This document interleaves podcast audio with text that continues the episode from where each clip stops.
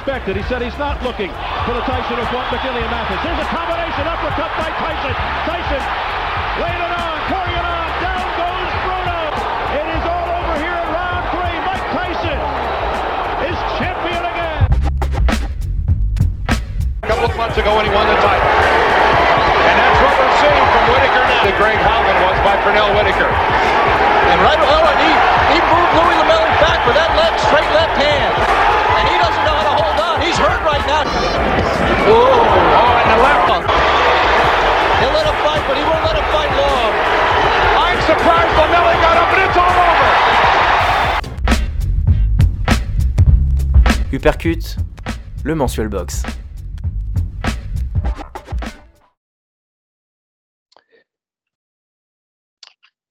Uppercut, c'est le nouveau rendez-vous euh, spécial box du Café Crème Sport. Euh, vous avez été euh, très nombreux et on vous en remercie pour le premier épisode qui a été lancé le mois dernier, il y a tout juste un mois. Uppercut, c'est bah, un retour sur l'actualité du Noblar, de- du mois qui s'est écoulé, et des petites previews du mois qui s'annoncent devant nous, lesquelles previews seront ensuite débriefées le mois prochain dans, on l'espère, euh, bah, euh, une actualité sans fin et que ce podcast ne s'arrête jamais. Euh, je suis Lionel et aujourd'hui je vais vraiment faire le pur animateur puisque je suis très très bien entouré par notre duo atomique. Ceux qui lisent les comics, comic book auront reconnu cette, cette référence, pointue s'il en est. Euh, avec, ben, je vais d'abord présenter celui qui est à l'origine euh, du concept, celui qui a, qui, a, qui a eu cette idée, euh, qui a tout fait pour la concrétiser. C'est le sudiste de l'équipe. C'est bien sûr Enzo. Salut Enzo, comment vas-tu? Salut Lionel, salut Arnaud, ça va très bien. Très heureux d'être à nouveau avec, vous- pour ce, ce deuxième épisode des Percutes. Et voilà. Bah oui, bah écoute, deuxième épisode, et puis on en profite, voilà, pour, euh, euh, outre les gens qui ont vraiment été au rendez-vous, on a eu des, euh, vous avez eu, puisque tu étais avec Arnaud pour la première, de vraiment de, très bons retours, très bienveillants, et bah, on remercie les gens encore une fois. Toujours preneur de commentaires, euh, euh, critiques constructives. Voilà, euh, tant qu'il n'y a pas d'insultes, il n'y a pas de souci, on prend tout. Euh, et je viens de le nommer, c'est, alors comment pourrais-je le définir? C'est l'archiviste du Café Crème Sport, l'homme qui regarde à peu près toutes disciplines sportives qui existent. Pour lui parler de rugby à 7 féminin, il regarde, de snooker, il regarde, de fléchettes, il regarde, et le pire, c'est que je n'exagère même pas. C'est notre Arnoise national. Salut Arnaud, comment vas-tu? Ça va très bien, Lionel. Je suis, euh, je suis en embrouille constante avec mon sommeil, mais euh, aucun regret. Aucun regret. Très content d'être avec vous aujourd'hui. Et ouais, j'adore ce concept. On revoit ce qui s'est passé, on parle de ce qui va se passer, ensuite on parle de ce qui s'est passé et des erreurs qu'on a pu dire, de toutes les bêtises, et au contraire des, des moments de, de clairvoyance. Un vrai plaisir. Mais non, mais là, je vais, pour citer Beastie Boys, vous êtes tellement cool que même, vous êtes tellement pertinent plutôt que même vos erreurs sont cool. Donc, euh, vos erreurs sont plus pertinentes que les vrais avis d'autres gens. Euh, tu me dis si j'en fais trop. Euh, alors, on va rentrer direct dans le vif du sujet parce que, alors là, on a un programme hyper chargé. Euh, vous n'allez pas chômer. Alors, au mois de février, on va commencer, on va, on va aller à Londres, à Wembley, puisqu'on avait, une, on avait le combat qui opposait Dan Aziz à Joshua Batsi en lourd léger. Et je crois que c'est un combat sur lequel vous voulez euh, revenir un peu longuement. Bah Arnaud, écoute, tu étais le dernier à avoir la parole, je te la redonne.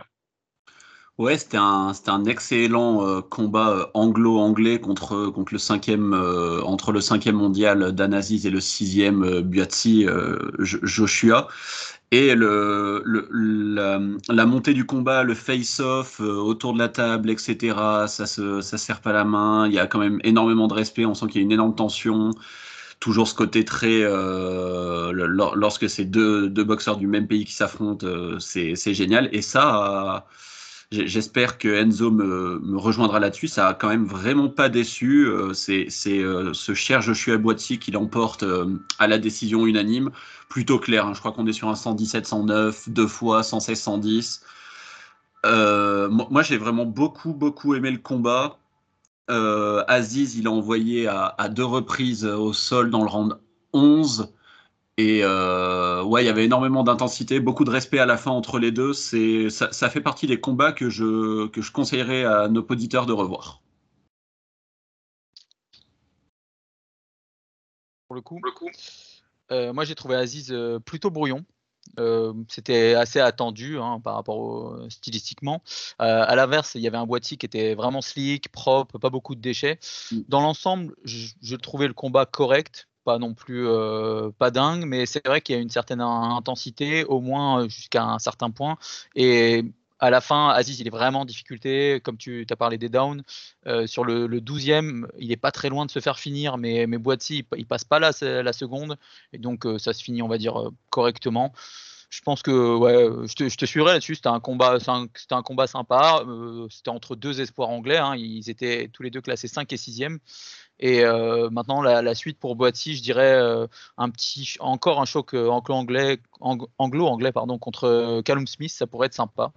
Dans, cette KT parce que c'est une KT qui, est quand même, qui commence à être bien relevée et elle est notamment dominée par les deux, les deux monstres Bivol et Beterbiev. Les deux monstres qui vont alors je sais s'affronter parlé voilà déjà dans le podcast précédent, mais ça y est, c'est enfin officiel. Normalement, c'est le 1er juin.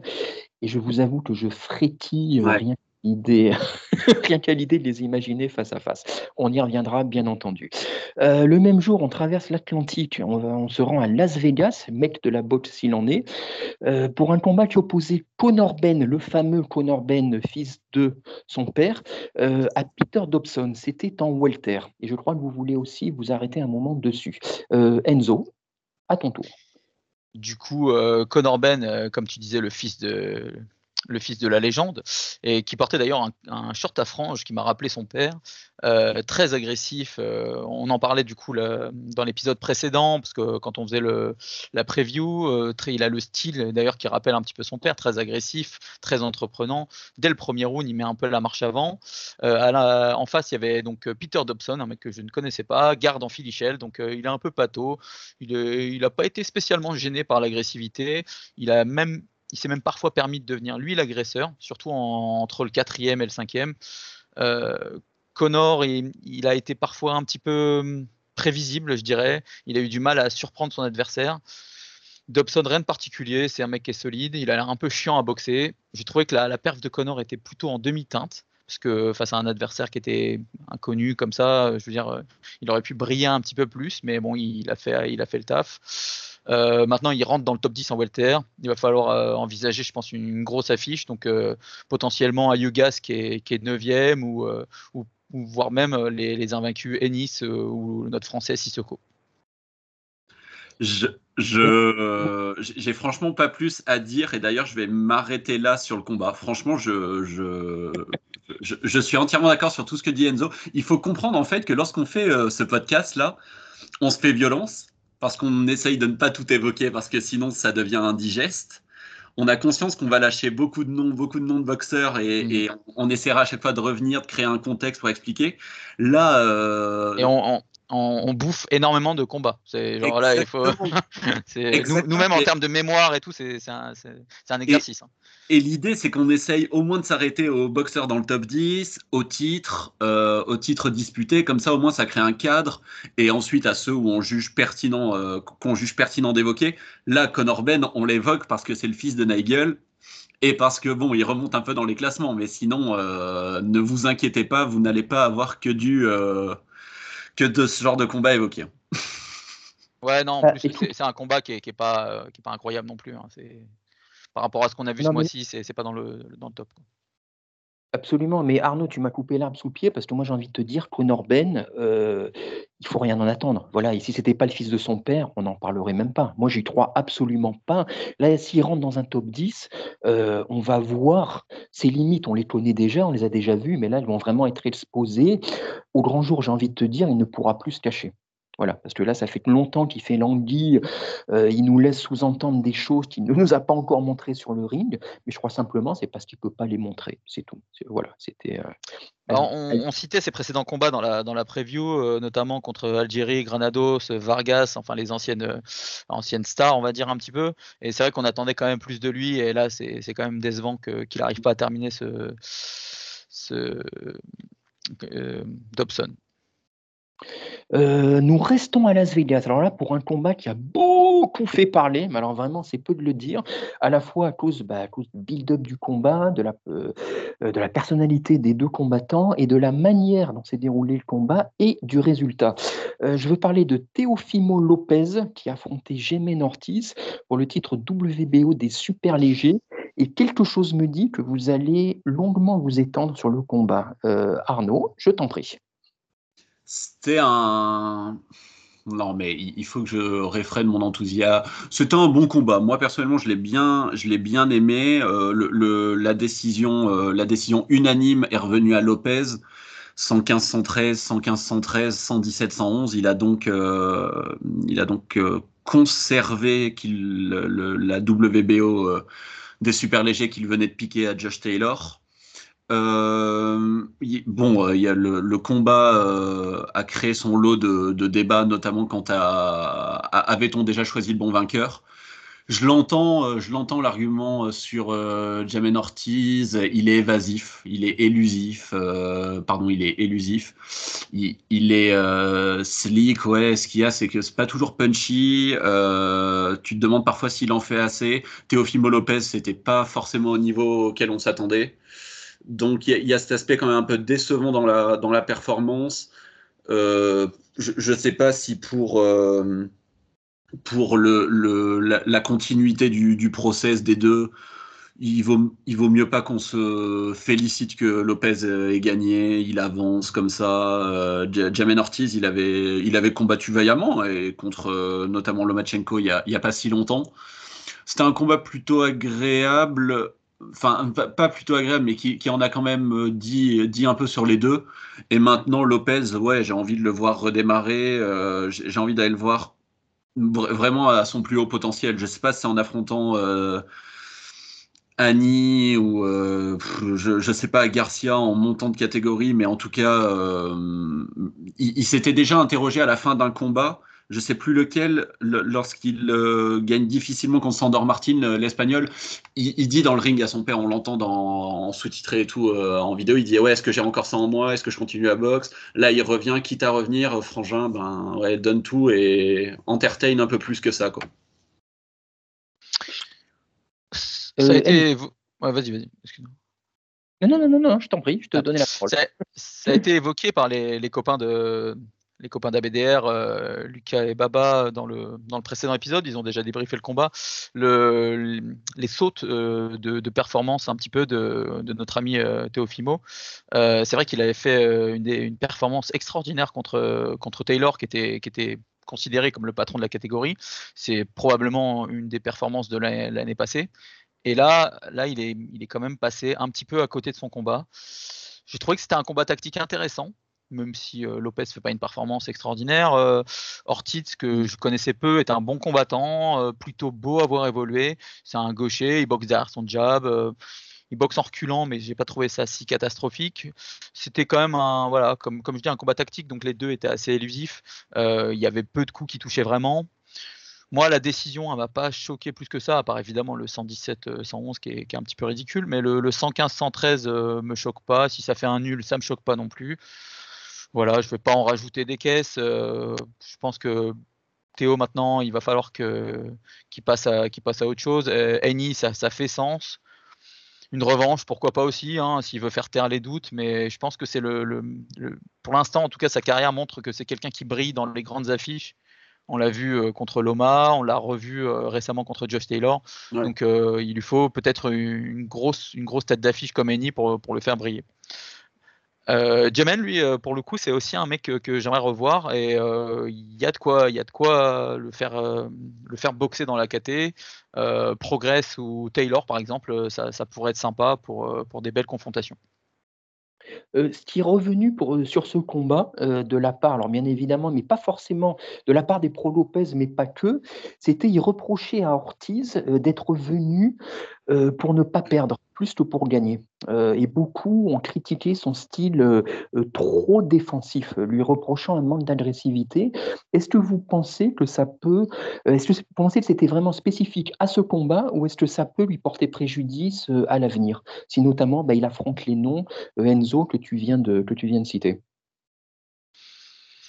je sais pas, euh, honnêtement. Euh, moi, je l'ai trouvé élusif, mais son adversaire l'était aussi. Je n'ai pas mmh. trouvé qu'il il a manqué, certes, un petit peu d'agressivité, mais c'était peut-être. Euh, j'ai l'impression qu'il est arrivé un petit peu en, demi-teinte, en demi-motivation sur ce combat. Il a peut-être pensé que ça allait être un peu trop facile pour lui.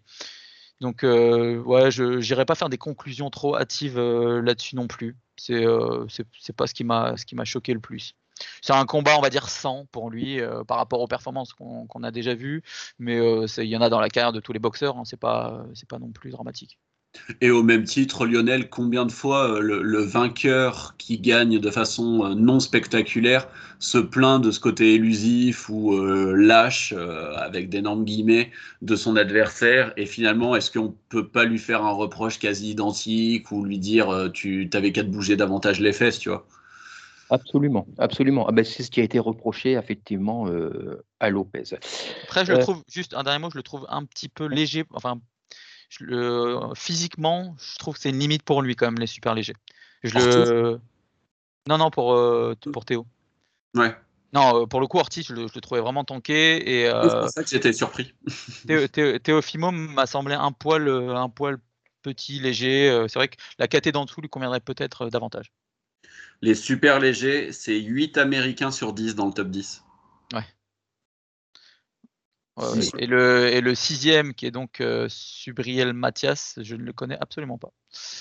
Et Subriel Mathias, si je me trompe pas, c'est euh, celui qui a tué un mec sur le ring.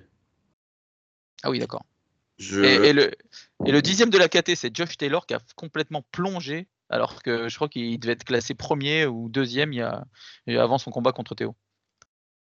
Euh, Taylor, qui est quand même un excellent boxeur, qu'on reverra euh, très bientôt, le 27 avril. Donc il sera, on en parlera dans le prochain épisode. Dans le prochain épisode, teasing parfait. Euh, sur la même carte, Tishwan Davis affrontait José Pedraza chez les légers, c'était la catégorie du dessous. Arnaud, je crois que c'est ton tour cette fois-ci. Que peux-tu nous dire? De cette compétition mmh, qui, est, Sean Davis, du coup, euh, médaillé olympique, hein, si je dis pas de bêtises. Euh, ouais. Euh, non, non. Non, parce que du coup, c'est c'est notre ami le, le Cubain qui a boxé également. Il est dans le programme un peu plus tard. Oh mais Attends, je perds, je perds mon Non, non, mais je voulais dire, pardon, par médaille olympique, il prend au moins. Ah oui, oui, non, il n'est pas médaille d'or, oui, tout à fait. Oui, oui, oui excuse-moi. Ouais, ouais, ouais, il prend. Pas champion olympique. Il prend euh, l'argent, ouais, et du coup, euh, ouais, non, c'est un crack. C'est un crack, il est vraiment euh, très fort et j'aime beaucoup le. Le, match-up, à savoir bon, bah, l'étoile montante, dixième au classement, 10, 10, victoires, pas de défaites, 7 KO, super technique, super fort et qui affronte un vieux de la vieille, un José Pedraza qui a, qui a connu maintes et maintes guerres et du coup euh, qui est qui est euh, ce serait lui faire offense que de dire connu pour mais il a notamment perdu par KO contre Gervonta Davis perdu contre Vasil Lomachenko. Et ouais c'était un combat quand même super euh, super intéressant dans la carrière je pense de Keishon Davis. Ça fera date. C'est un, un KO sixième il rafle bon des, des des ceintures mineures, hein, IBF, USBA, euh, là, peu, importe, franchement, il en rafle 3, mais peu importe. Euh, jusqu'à jusqu'au où il avait clairement emporté tous les rounds à mon sens et donc euh, ouais dans, sa construction de carrière c'est un gros sinon gros nom au moins un nom un nom qu'il affiche et à son tableau de chasse. Je suis très content pour lui et j'ai hâte de le revoir. Le l'américain excusez-moi Ouais, construction de carrière très intéressante. Euh, ça, se fait dans l'ordre, il n'y a, pas, a pas de souci. Moi, j'ai trouvé que la perte de Kishon était vraiment, vraiment de très haut niveau. Euh, j'avais noté son côté un petit peu nonchalant euh, dans la preview que j'avais pu voir par le passé. Là, je trouve qu'il a quand même, il a été beaucoup plus proactif. Euh, il a toujours cette précision redoutable dans, ses coups. Il, y a vraiment très peu de déchets. Euh, Pedraza, il a été en difficulté tout le long. Euh, franchement, à partir du troisième, c'est déjà la galère. Et au, sixième, il se fait vraiment laminer. L'arrêt est complètement logique. Vraiment, très grosse perte de Kishon. On, espère le, voir step up maintenant dans, une KT qui est super fournie. Les, légers avec Gervonta Davis, Shakur Stevenson, Lomachenko, Kambozos il y, a du beau monde, donc euh, on va pouvoir voir bientôt des, grosses affiches pour lui. Oui, moi j'aime beaucoup quand euh, on remarque vraiment par période des catégories comme ça qui, ont leur âge d'or, puis qui ensuite euh, sont en déficit de talent. Et là, effectivement, les légers euh, bah, euh, pour vous dire, Roberto Duran vient d'éléger. Voilà, là, vraiment, c'est le premier nom qui me vient en tête. Donc, dire comme cette KT a, une, un grand historique.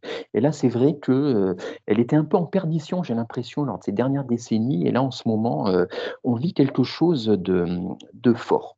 Et en plus, c'est un peu moins bien là parce qu'il y a Aini et, Théo qui sont montés. Absolument. Absolument. Même si, selon toi, tu viens de nous dire que Théo avait peut-être, euh, il avait peut-être pas fait bien euh, de. Oui, non, clairement, moi, il a plus sa place dans cette catégorie, je pense. C'est une autre histoire. Euh, le, 9 février, à Sheffield, Eli Conti a perdu par décision partagée contre Thomas Essamba pour le titre européen. je crois que vous voulez juste en dire un mot, mais vraiment un. je t'en prie. Je ne rajouterai rien à ce que tu as dit, c'était parfait. C'est exactement l'idée. Euh, ça, renforce mon propos selon lequel, euh, dans, le mensuel box, on évoque des combats, on s'arrête sur certains et d'autres, c'est davantage euh, des, petites infos qu'on lâche ici et là. Et ben voilà, notre Français Eli s'est malheureusement incliné à Sheffield au Royaume-Uni.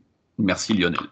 Voilà, donc vous avez compris que ça ne fera pas partie des combats que vous conseillerez aux gens à la fin de ce podcast. Ah, c'est peut-être un très bon combat. Hein. Pour le coup, je... là, là, on est juste sur une, sur une brève. Je... Ouais, c'est exactement le mot. C'est le mot brève. Malheureusement, nous, nous avons fait euh, parfois du tri, etc. Comme l'a dit euh, Enzo, on est sur un truc aussi intéressant que chronophage. Et il s'avère que là, oui, on, pour nos auditeurs, on ne retient que le résultat, mais passe-t-on à côté d'un énorme combat? Alors j'en doute parce qu'on a quand même activé. On a entendu parler peut-être. Exactement, on a activé nos canaux d'information qui nous permettent de rester euh, connectés, mais euh, voilà, au moins on lâche l'info. Bah, du coup, je vais en faire, je vais en appeler aux auditeurs. Si jamais quelqu'un a vu ce combat et vraiment nous le recommande ou a quelque chose à dire dessus, qu'il n'hésite pas à le faire en commentaire. On lit tout. Euh, toujours en Angleterre, c'était le lendemain. Qu'avez-vous à me dire euh, de Anthony Yard qui affrontait Marco Nikolic chez les Milours, sauf erreur Arnaud? Anthony Yard, il, euh, je ne sais pas si ça s'est passé à plusieurs reprises. C'est quelque chose qui m'avait fait tilter à un moment. Il boxe en boîte de nuit, tu sais, dans les showcases là. Mm. Euh, je crois qu'à un moment, il l'avait fait une ou deux fois en Espagne euh, devant 500 personnes. Tu restes en forme, machin. C'est pas un... En plus, je suis, je suis, je suis dur avec lui. C'est pas du tout un mauvais boxeur. 25, 25 victoires 24 KO, c'est un énorme frappeur, 3, 3 défaites et 2 par KO. On, se souvient qu'il a perdu contre euh, l'immense Arthur Beterbiev récemment et contre Sergei Kovalev, décidément les, les Russes. Euh, Beterbiev est canadien, mais bon. Les Russes ne lui réussissent pas. Euh, non, mais voilà, Marco Nikolic, il avait un, un, palmarès de 32 victoires et 4 défaites, 3 par KO maintenant. 3 défaites et 2 par KO et désormais 4 et 3 sans vouloir parler de faire valoir, euh, on est sur un 180. Voilà, 180e mondial, je crois. Euh, Yard, au moins, ça ressemble quand même un petit peu à quelque chose. On est, on est sur le 15e mondial. C'est donc la catégorie pardon, des, des euh, lourds légers, hein, dominés par Bivol et Beterbiev qu'on a déjà évoqué. Il y, a, beaucoup de Britanniques hein, devant lui. Il y a Buatsi, comme on l'a dit. Il y a Smith. Il y a quand même Aziz, malgré la défaite. Il y a Jérôme Pampelon, je, ne m'étendrai pas dessus. Lyndon Arthur, etc. Et il y a Anthony Yard qui a une, euh, une jolie 15e place. Et pourquoi pas monter doucement. Il frappe comme un sourd. Hein. Si, il perdra pas tous ses combats, il a quand même des. des euh, ah, je, me, je, me, penche déjà beaucoup trop dessus, messieurs. Empêchez-moi de parler. il. Euh, non, j'aime le voir parce que moi, il y a toujours ce côté bourrin en moi qui ressort quand je le vois, mais euh, je ne suis pas sûr qu'il arrivera à briguer une quelconque ceinture mondiale. Euh, par contre, alors Arnaud, vraiment, ça me, ça me fend le cœur, mais permets-moi de faire un petit rectificatif. Mais tu as dû lire son, sa catégorie en anglais, euh, light heavyweight, qui n'est pas lourd léger, mais mi Oui, pardon. Voilà, c'est, c'est, euh, sinon on va recevoir des messages d'insultes. Voire- léger étant cruiserweight. Exactement, exactement. Et sachant que maintenant, on a quoi? On a les Bridgerweight maintenant au-dessus des cruisers. Enfin. Exactement. Et ça, pour le coup, je ne connais pas le nom en français. Ça va être un problème. Oui, oui, mais je crois qu'il y en a- parce qu'il n'y en a pas. Pour pas. Non, mais c'est. Tu sais que les, les Bridgers sont pas sur Boxrec. Donc, euh, c'est je sais pas. Mais parce que sauf erreur, il n'y a qu'une seule fédération qui les a reconnus, je crois, pour l'instant. Ou qui... Et je Ah, le WBC, je crois. Ouais, je crois. Je ne sais même pas s'il y a eu des, des, des, euh, euh, déjà des combats officiels, machin. Mais justement, ben Enzo, vu que tu as la parole, et euh, tu vas nous parler un peu de ces ceintures, ces fédérations bizarres, puisque lors de la même réunion, euh, on avait Hamza Shiraz qui affrontait Liam Williams. euh, en moyen pour, je cite, alors tu vas m'expliquer ce que c'est, parce que moi, je, je t'avoue que je ne sais pas, WBC Argent et Commonwealth Boxing Council. What the fuck? Alors, la WBC Silver, c'est donc euh, une ceinture mineure de la WBC. Et euh, je pense que ça doit être le titre du Commonwealth, la, deuxième, tout simplement. Après, honnêtement, c'est pas pour le titre qu'on on l'a noté quand même, hein, mais c'est pas pour le titre qu'on a, qu'on a pris ce combat-là.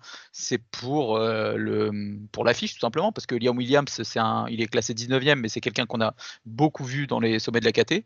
Enfin, les sommets, on va dire autour du top 10. Et surtout, Hamza Shiraz, c'est un vrai gros prospect. Et quand je dis gros, c'est pas Mm. que par son potentiel. C'est le mec est, est vraiment géant pour un poids moyen. Il est, c'est un, bordel. C'est, il est assez incroyable physiquement, quoi. Et pas euh, juste par sa musculature, mais par euh, ce qu'il impose, quoi. Il est grand, il est large. euh. le, le combat, il s'est déroulé à sens unique. Liam Williams, il s'est il s'est fait rouler dessus en fait, hein, tout simplement. Le premier round a été super compliqué. Il a été au sol sur un simple jab et euh, je crois qu'il va une deuxième fois au sol sur un gros uppercut en contre. Le, coin jette l'éponge. euh, franchement, ça. Bon, Williams passe à côté, mais euh, Hamza Shiraz, dont je vantais un petit peu déjà les, les mérites le, le mois passé, il m'a bien impressionné dans, dans la première grosse affiche un petit peu pour lui. J'aurais aimé le voir un petit peu plus. C'est dommage que ça soit arrêté si tôt, mais euh, voilà, je- j'espère qu'on va pouvoir le voir avancer un petit peu. Il est classé, je crois, 11e. Ou, non, ça c'était avant le combat. Je vais vous dire ça le temps que Carnot nous fasse son petit. euh, Il est quatrième. Il est quatrième maintenant de la KT. ouais, mondial derrière. Derrière euh, l'un des frères Charlotte Germal, derrière Liam Smith et derrière Chris Eubank Jr. Et euh, je voulais juste, t'as- t'as t'as parfaitement décrit le combat. euh, je, je pense que tu ne contesteras pas le fait que je le conseille à nos auditeurs. Il, déjà, il est pas long, au moins vous pourrez le regarder rapidement dans le métro ou en rentrant à la maison. Et Ah, il faut découvrir ce boxeur en fait. C'est un mec, il faut, faut le découvrir. ce qui m'a fait rire, c'est que bon, bah, je suis un énorme amateur de Fight Night Champion, hein, le, le jeu sur euh, le jeu sur Xbox, Play à l'époque, etc. Et que je, auquel je continue parfois de jouer. Euh, Il y a eu un 10-6 du coup le premier round. Ben, dès lors que t'es mis au sol euh, 18 et voilà, ouais, il y a eu 10-6 et le Il n'y combat. a pas eu 10-6 étant donné que le combat s'arrête dès le premier round. Il y aurait eu 10-6 s'il Il y avait aurait été eu au deuxième. 10. Mais... Euh, je te remercie beaucoup Enzo et putain c'était un massacre, un vrai carnage. Euh, ça fait toujours du mal de, de voir un ouais encore une fois j'utilise l'expression un vieux de la vieille. Euh, Liam Williams il a quand même eu des, des vrais euh, des vrais bons adversaires. Hein. Chris Eubank évidemment, Demetrius Andrade, deux fois Liam Smith dans des combats euh, que dont je me souviens personnellement. Et euh, ouais Hamza Shiraz c'est un, un- une fusée. euh, je suis, je suis euh, Il a 24 super ans. hein. Il est, encore, il est encore très, il est encore très jeune. Il a 24 ans. euh, il est encore au tout début de sa carrière. Il est à 19-0 maintenant, 15 KO. Euh, le, bon, le- le- les poids moyens ne sont pas la KT la plus fournie en ce moment. Il y en a beaucoup qui sont montés. Donc euh, voilà, quand tu vois Chris Eubank Jr. qui est premier euh, de la catégorie, bon, c'est un bon boxeur, mais c'est pas non plus euh, méga bon signe. D'ailleurs, sur les quatre premiers, tu citais les quatre premiers, il y a trois Anglais. Ouais. Et comme quoi la, la boxe en la boxe en, en Angleterre c'est toujours aussi euh, le niveau est toujours resté au sommet quoi. Et euh, oui, absolument. Bah là, pendant que vous en parliez, j'ai regardé du coup ses mensurations. Euh, Shiraz, il fait 1m90. Voilà. 1m90, voilà. Et on rappelle que la, Et pour un point moyen c'est c'est beaucoup quand même. hein. C'est- après, la, euh, la limite des moyens, c'est 72 et demi, sauf erreur. Donc voilà, effectivement, ça donne une idée de Et son. dis-toi dis-toi qu'après on parlera d'un welter dans le, dans le programme qui fait 10 cm de plus quasiment. un super, un super welter. Et ouais, ça laisse, euh, ça laisse.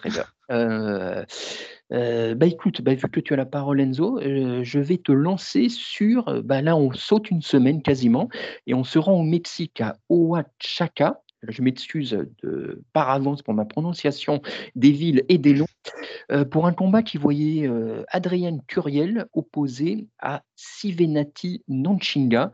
Euh, c'était bah, c'était une revanche chez les c'était la fédération IBF et là on est alors pour le coup on va descendre de plusieurs KT, on est chez les Mimouches, c'est-à-dire moins de 49 kilos sauf erreur. Mmh, alors ça doit être ça, j'ai pas mon tableau des catégories devant moi, mais, mais je te crois. Ah non, non, moins de 49 kilos, c'est encore moins que ça, non? Moins de 49 kilos, je crois que ça, doit être les pailles. Ah. Mais bon, on, vérifiera ça. vas-y, vas-y, vas-y. Plus tard. c'est 48,9. 108 ah livres, c'est 108 livres, c'est 49 kilos. Mais du coup, ah, les mimouches, du coup, c'est la deuxième catégorie après les, après les pailles, c'est ça? Oh, comme les promotions et les ceintures, Enzo, c'est beaucoup trop compliqué. non, non, mais je crois que c'est ça. Je crois que c'est paille, mi-mouche, mouche, euh, super mouche. Et après, en fait, c'est la seule où il y a mi, d'ailleurs. Euh, en France, en tout cas. Euh, et avant, il y avait les mi moyens. Une seconde. Non, non, c'est juste que je t'ai hypé pour ce combat. J'ai trop hâte de savoir ce que tu en as pensé. Je t'ai beaucoup parlé de ce combat et j'ai vraiment envie de savoir, du coup, cette revanche, si j'avais, si j'ai réussi à te saucer ou pas. On a. Il en est tombé de sa chaise, euh, Lionel. J'ai fait, j'ai fait tomber Enzo de. oui, en effet, mais pourtant Enzo est toujours là, mais euh, euh, peut-être s'est-il évanoui, effectivement. je, peux, punaise, les, les circonstances du podcast, je, je peux enchaîner, il n'y a aucun problème, le temps qu'il revienne. Eh bien, euh, j'avais, j'avais embêté ce Bravenzo à plusieurs reprises parce qu'en gros, et je suis là, désolé. Hein. Mon, casque m'a lâché en plein enregistrement. non mais désolé. Premier souci technique de l'histoire du percute. Quand bah écoute, voilà, ça y est, euh, vous avez, bah, comme ça, euh, tu as été baptisé à ce niveau-là. Juste avant que tu prennes la parole, Enzo, euh, je vois, euh, histoire de clore le débat, le plus petit poids, c'est les poids paille, moins de 47 kg 600 et ensuite tu as les poids mi-mouche. Voilà, ce, euh, voilà, qui nous, c'est le combat dans lequel s'est déroulé, la catégorie dans laquelle s'est déroulé le, combat dont vous allez parler. Donc c'est le deuxième poids le plus petit. Puis ensuite, super mouche, coque, super coque, plume, super plume, etc., etc. Mais donc on est vraiment dans des gabarits, euh, c'est juste fou quoi. T'imagines 108 livres, 108 livres, 47, 48 kg 9, c'est, c'est, je sais pas, ça dépasse l'entendement. Bah déjà ça pousse, à, enfin en tout cas ça oriente sur certaines régions du monde. Euh, absolument. Tu as, beaucoup l'Asie, tu as beaucoup l'Amérique du Sud, mais c'est vrai qu'il y a peu d'Européens parce que bah, chez nous, il y a quand même moins de gens qui font moins de 50 kilos. Absolument. Donc, euh, euh, Arnaud était impatient de t'entendre. Ah. Entendre tes impressions, voilà, puisqu'il t'avait visiblement vendu ce combat de manière à la Arnaud, quoi, voilà, avec son enthousiasme. C'était mon petit bonbon, donc voilà, je, je veux savoir si Enzo a su le déguster en vrai, on était déjà très hypé euh, sur, euh, sur la preview pour ce combat parce que le, le premier combat c'était déjà euh, c'était beaucoup plus court, mais c'était déjà une belle guerre. Et les, les deux s'étaient donnés. Franchement, c'était super. petit détail anecdotique mais important à mes yeux gant rouge pour le champion, gant bleu pour le challenger. J'ai noté, on aime ça. ça, c'est réservé aux gourmets. non, mais ouais, c'est ça. Euh, round 1, euh, franchement, ça part sur les chapeaux de roue. Euh, personne ne veut lâcher du terrain, c'est tête contre tête. on est vraiment clairement, comme disent les jeunes, sur un banger. Curiel, sur chaque coup, tu as l'impression qu'il va emmener une partie du corps de son adversaire. Franchement, c'est ça, monte en intensité. C'est vraiment tous les premiers rounds s'enchaînent, grosse bataille. je dirais que Curiel, il en gagne peut-être la majorité, mais non Chinga, il est, il est plus précis sur les contres et il ne donne pas sa, part euh, non plus. Euh, il y a un gros travail au corps de Curiel euh, en uppercut, gros travail au, visage également. il taffe bien à l'intérieur. C'est vraiment la, définition même du Mexicain. Hein. Curiel, il est, il est très engageant, il avance, il, fait, il travaille dans, toutes dans toutes les surfaces du corps, c'est assez impressionnant. Il, prend l'ascendant grâce à son volume, mais par contre, il, se fait clairement toucher très nettement dans le 9 et du coup, le combat commence à basculer et il se fait finir dans les cordes derrière. J'ai trouvé l'arrêt un poil euh, tôt, je, demanderai euh, ce qu'en ce pense Arnaud, mais franchement, on est vraiment sur un très très bon combat. Peut-être le combat du mois. Je laisse un peu de suspense pour la fin de. Ouais, je suis, je, suis, euh, je suis entièrement d'accord avec toi et je te remercie pour le résumé du combat.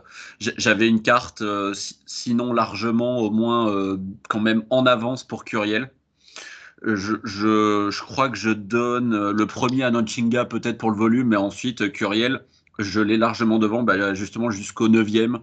Ouais, peut-être le 8, je le lâche aussi, mais au 9e où là il va être sévèrement touché, et ensuite au 10e où ouais, il passe à travers les cordes, enfin terrible l'image. Mais euh, au, au, 10e en plus, on retient que le, le Sud-Africain euh, commet un coup de tête qui lui fait perdre un point. Du coup, on est sur un 18 Curiel. Il est là, hein, il est dans son combat. Euh, donc, c'était le Mexicain qui avait gagné le, premier combat. Euh, le premier combat au deuxième round sur un KO upset, enfin pas upset en, raison du coup en lui-même, mais plus du niveau des deux. C'était terrible de se dire que ça, se finissait comme ça, surtout à ce poids-là. Et eh bien voilà, euh, on est sur un 1-1. Il le met KO au Mexique devant les siens c'est vraiment, je suis désolé de vouloir vous le hyper, mais c'est vraiment comme ça que je le ressens. Euh, vous, plus que moi, vous êtes des enfants de, des, des Barrera, des Morales, des trilogies, des tétralogies, des sagas, vous appelez ça comme vous voulez, et eh ben, l'une d'entre elles peut, désormais être créée devant nous. Et moi, je veux le combat numéro 3. Et je vais suivre là-dessus. Euh, et comment a réagi la foule? C'était de l'hostilité ou euh, ils étaient vraiment. Euh, punaise. Ah, je, je, je, sais plus. J'ai l'image du coach de Ntong Chica qui, rentre sur le ring, genre heureux comme comme euh, comme c'est pas possible. Euh, c'est clair que le combat tournait pas à son avantage, donc en fait ça aurait pu se finir sur une victoire de Curiel et puis c'était 2-0, c'était fini. Et il a quand même réussi à retourner le, truc. Il, a, il avait gardé beaucoup de ressources aussi, hein, euh, le, Sud-Africain. Et c'est vrai qu'il finit le combat superbement alors que quand même il, il, avait un rouleau compresseur qui lui avançait dessus tout le long. Et là où Curiel a baissé d'intensité et je crois qu'il il perd les deux ou trois derniers rounds à partir du moment où il se fait toucher. Et euh, à l'inverse, le Sud-Africain, lui, euh, il, a, il a su faire laisser passer l'orage et accélérer quand il a pu. Non, non, vraiment, le, troisième, c'est inévitable. Hein, pour moi, c'est carrément. Et euh, pour revenir sur ta question à laquelle j'ai pas encore répondu, Enzo, désolé. Ouais, l'arrêt de l'arbitre est. Ouais, on J'aurais pu en attendre un petit peu plus, mais bon, au moins pour l'histoire, c'est beau. Et on en avait parlé, euh, toi et moi, euh, il n'y a, pas si longtemps par rapport au coup de tête, euh, au coup derrière la tête répété, que, enfin, justement, justement, que donc Uriel se plaignait. Moi, j'avais envie de défendre sa démarche que je trouvais plutôt, si elle n'est pas honnête, au moins, elle me semblait au moins spontanée. Toi, je, tu m'as eu l'air un peu plus sceptique là-dessus, mais euh, en, tout cas, euh, ça n'a pas gâché le combat plus que ça. Il y, a de la frustration, etc. Mais euh, l'image est géniale et j'espère, Lionel, t'avoir convaincu de, jeter un œil à, ces deux oiseaux. Ah, absolument. Et, pour te répondre, Lionel, je, je, crois que je suis retombé là sur une vidéo où on est sur une clim on est sur une clim du public un petit peu. tu m'étonnes. Une clim boxeur mexicain au Mexique, ouais, ouais, c'est qu'est-ce que tu veux faire autrement? Mais de mémoire, l'histoire de la boxe, au Mexique en tout cas, tu vois, contrairement à d'autres pays, même en Amérique du Sud ou Amérique centrale, ils ont le respect. Tu vois, ils ont le respect de la boxe, ils ont le respect de l'adversaire, et même même s'il y a clim, ce n'est jamais généralement ou très rarement hostile. Tu vois, voilà, parce qu'ils reconnaissent, ils reconnaissent le travail bien fait, quoi, tout, simplement. Et, et, à la limite, je suis sûr qu'ils préfèrent que leur boxeur se soit fait finir comme ça par chaos plutôt qu'au point. Voilà, ça c'est vraiment la mentalité du pays. Mais ne me lancez pas sur les boxeurs mexicains parce que là on fait un, là on fait un épisode spécial, on y passe la soirée puis la nuit. le même jour, le 16 février, c'est au Madison Square Garden. combat pour lequel je pense, là pour le coup, vous avez moins de choses à dire. Euh, Oshaki Foster qui euh, Abraham Nova en super plume. Euh, ouais, Enzo, tentes-tu d'entrer en contact avec nous? Je, crois qu'on te perd, Enzo. Je pense que c'est encore un petit problème de micro. Oshaki Foster, Lionel, moi quand même, c'est l'un de mes pros. Pas l'un, c'est un, des combattants euh, desquels je suis euh, un petit peu tombé en amour là ces temps-ci, notamment après son, son énorme combat contre Eduardo Hernandez avec un, un round 11 d'anthologie qui a été élu euh, ou alors euh, candidat au, au round de l'année en 2023. C'était génial. Euh, ouais, c'était pas la, défense de titre la plus compliquée à mes yeux pour lui. Donc c'était pour la WBC, ouais, euh, World en super plume. C'était sa troisième défense de titre après, euh, une victoire face à Ray Vargas et Eduardo Hernandez. Donc là, il a gagné à la split decision. J'ai eu du mal à comprendre pourquoi. Moi, je lui donne unanimement, mais est-ce que je suis un peu biaisé? Peut-être ça se termine en, en 115, 112, 113, 114 pour Abraham Nova, euh, avec sa barbe peroxydée. Je vous, je vous conseille d'aller voir euh, l'image. Et Kevin Morgan, 116, 111 donc pour, euh, pour euh, Foster. C'est d'autant plus étonnant qu'il y ait une split parce qu'en plus Nova va au sol au, au 12e, donc on est sur un 18. Euh, ouais, je suis un peu étonné. Moi, moi je l'avais quand même plutôt clair pour lui. Je crois que j'avais un 116, 112. Bref, euh, j'ai hâte de le revoir. Donc, Sha- Shaki Foster, c'est le haut du panier. hein. C'est le, numéro 2 de la KT derrière euh, l'immense Emmanuel Navarrete. Et après, il est devant Cordina, euh, euh, Lara. Que, du bien pour lui. Il est, vraiment super fort. J'aime beaucoup son style, agressif quand il faut, beaucoup plus détaché, slick et, à distance quand c'est nécessaire. On est sur un, un droitier, mais euh, je, je- je vous conseille de jeter un œil à, à ce monsieur. C'est noté. Euh, Enzo, est-ce que tu est-ce qu'on t'a récupéré? Oui, oui, euh, j'écoutais, euh, j'écoutais avec passion euh, le discours de, de, de notre ami Arnaud.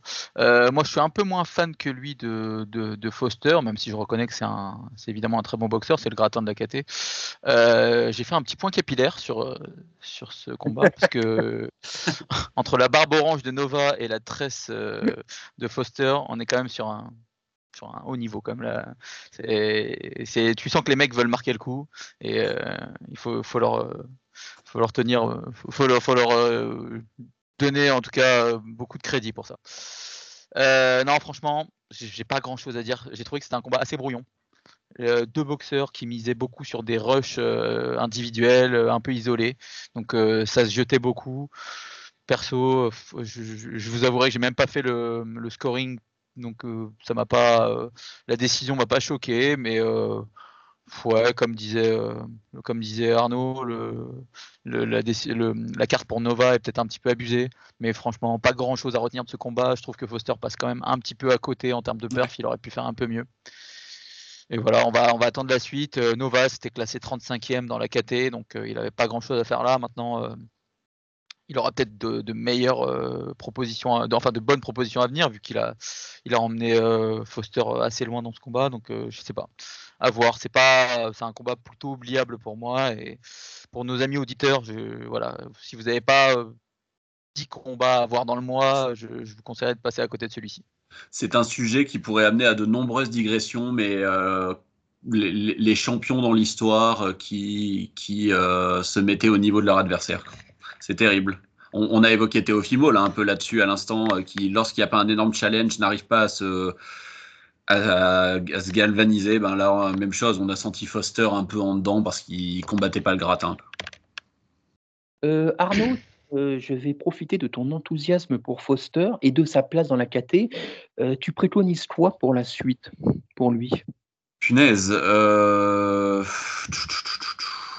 C'est le, c'est le meilleur américain. Après, il y a Lamont Roach et Andrés Cortés qui sont, euh, qui sont des, des très bons combattants et également bien classés dans.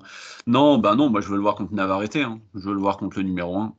Vraiment. Je, je- j'attends rien de plus que ça. Parce que sinon, après, on va commencer à parler de montée de poids, euh, etc. Et je suis sûr qu'il l'envisagerait parce que parce qu'il est quand même très musculeux. Mais euh, non, non, je, je, je veux le voir contre Il a déjà fait plusieurs KT Ouais, je crois, je veux pas dire de Il vient pas de la bêtises. D'en dessous. euh, Euh, punaise, je sais plus parce que je crois que quand même les, derniers ils combattent. Hein. Ils combattent très longtemps à 130 livres. Je, je suis même pas sûr.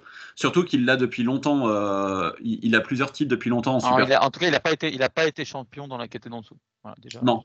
Mais du coup, ouais, pour répondre à ta question, Lionel, pour être un peu plus concis, pardon, Emmanuel Navarrete, le, le premier mondial contre le deuxième. Écoute, ça ferait totalement sens. Euh, après, euh, les choses qui font sens dans le monde de la boxe, on n'est pas forcément habitué. Euh, on revient chez nous, on va arriver chez nous au Zénith. Euh, où il y avait alors une euh, réunion dont on a beaucoup parlé à cause du main event, euh, qui est opposé Bakary Samaké à Ahmed El Moussaoui, et réunion qui voyait également le retour de Cédric Vitu. Ça faisait très longtemps qu'on ne l'avait pas vu. Moi, j'avoue que je ne pensais pas le revoir sur un ring d'un jour. Et il y avait également Milan Prat, pardon, qui combattait. Euh, est-ce que vous avez vu tous les combats l'un et l'autre? Est-ce que vous, enfin les combats en tout cas des Français dont on vient, euh, que je viens de citer, euh, par lequel vous voulez commencer, desquels vous voulez parler? Vous avez des armes. Je vais laisser Arnaud parler de Milan Prat et Cédric Vitu que j'ai pas encore eu le temps de, de rattraper. J'ai par contre vu Bakary Samaké aujourd'hui contre Ahmed El, Moussaoui. Euh, j'ai trouvé ça assez moyen. Je me suis un petit peu fait chier, honnêtement.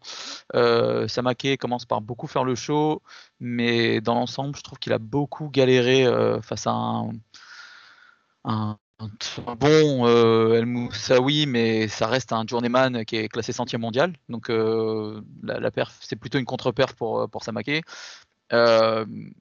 étonnamment, il m'a surtout déçu euh, offensivement plus que défensivement. Euh, je l'ai trouvé vraiment pas imaginatif, euh, pas voilà rien rien de surprenant. Bah, défensivement, c'était pas incroyable non plus, mais c'était moins pire que ce que j'imaginais. mais il a jamais su percer vraiment la, défense de El Moussaoui. Il s'est retrouvé à, accélérer beaucoup dans les gants et il l'a pas, il l'a jamais surpris quoi. au contraire, par contre, lui, il s'est fait souvent, souvent déborder je lui donne quand même la décision parce que bon, euh, il, il, est un petit peu au-dessus, mais euh, c'est plutôt une contre-perf. Euh, c'est un mec de 20 ans, donc je vais, je vais pas l'enterrer. clairement, hein, il, y a du potentiel, surtout physique, hein, parce qu'on rappelle que Bakary Samake, c'est, un Golgoth, il est, il extrêmement musculeux. Mais, je pense qu'on en a quand même beaucoup fait très très rapidement pour, pour lui.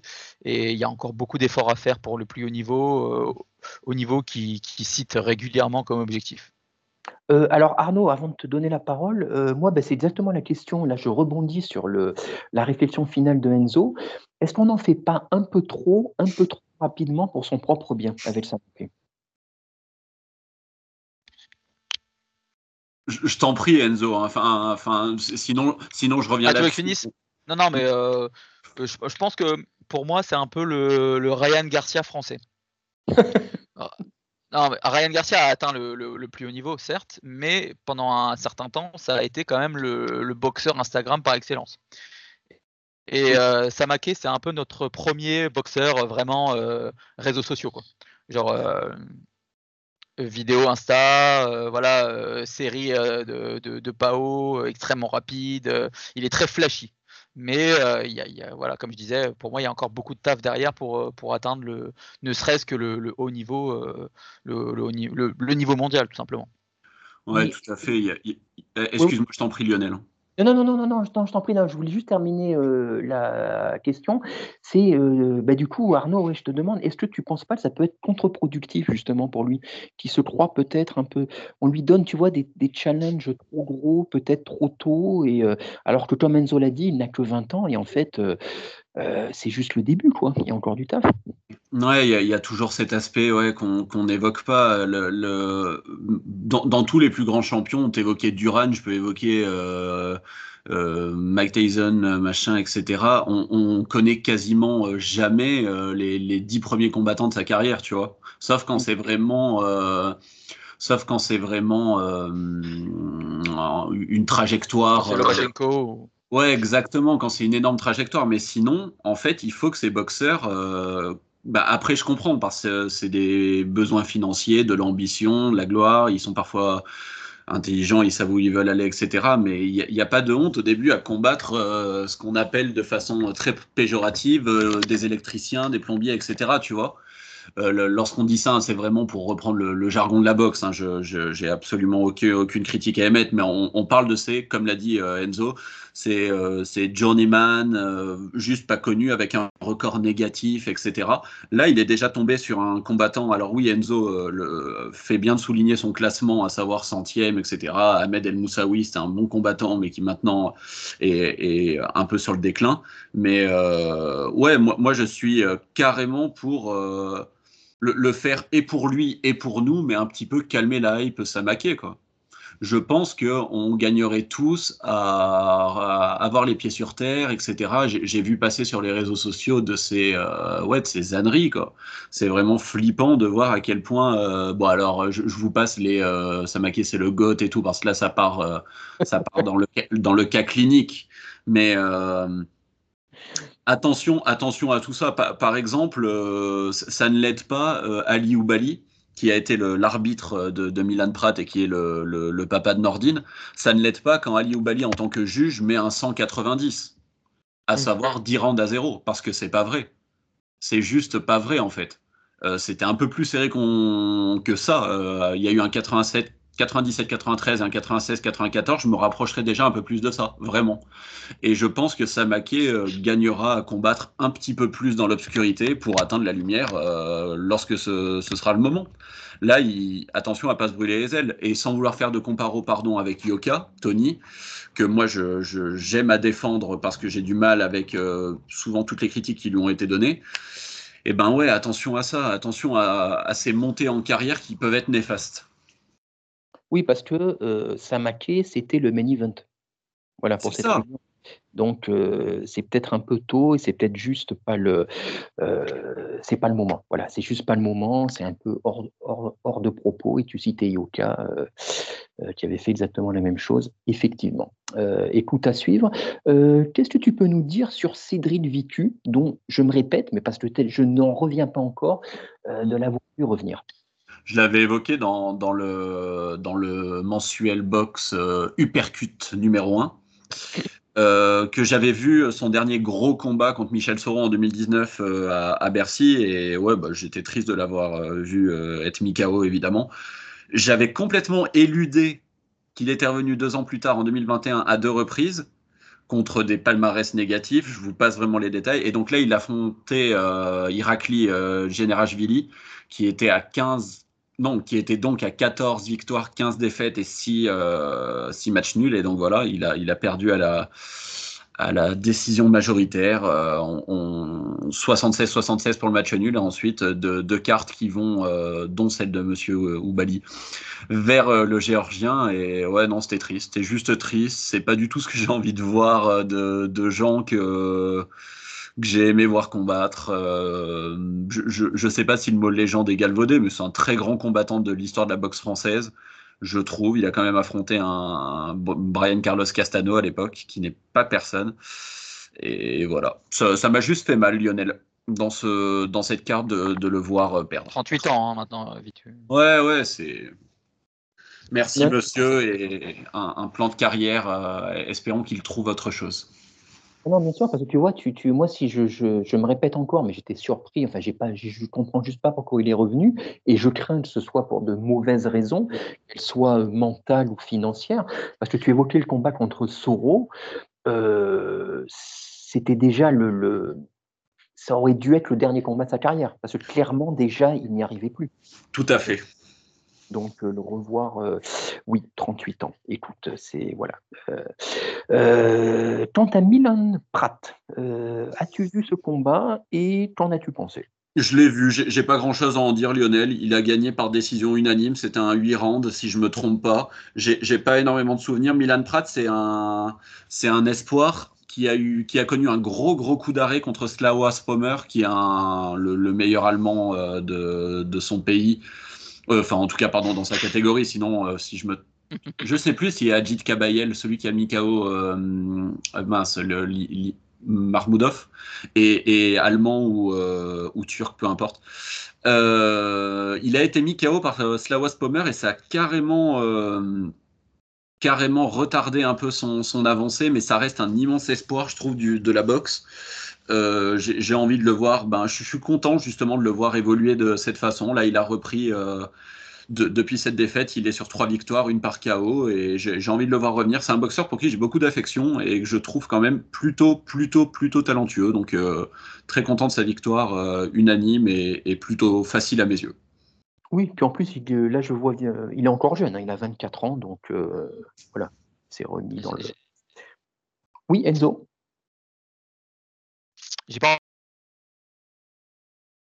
Ah, Enzo, tu as à nouveau disparu. Euh, je pense mon espoir préféré euh, en français. Ah, on, a, entendu que la fin de ta phrase, mais euh, je disais. Je, suis très content que tu me rejoignes. ouais, non, Milan Pratt, c'est vraiment mon espoir préféré chez les Français. C'est voilà, je pense que comme tu, tu disais, euh, il a eu ce coup d'arrêt, mais c'est vraiment, euh, c'est un mec qui a vraiment un punch incroyable, qui est, assez technique. Et j'ai pas encore rattrapé le combat, mais c'est un mec que je suivrai avec plaisir. Bah, c'est noté. Et je viens de vérifier, euh, Arnaud, c'est effectivement un 8 rounds. alors on passe au bah, week-end dernier, qui était vraiment très chargé au niveau du noblard. à la Royal Arena de Copenhague, on avait le Dina Torslund qui a affronté Seren Setin, euh, WBC et WBO Mouche. Euh, Enzo, est-ce que ça t'évoque quelque chose?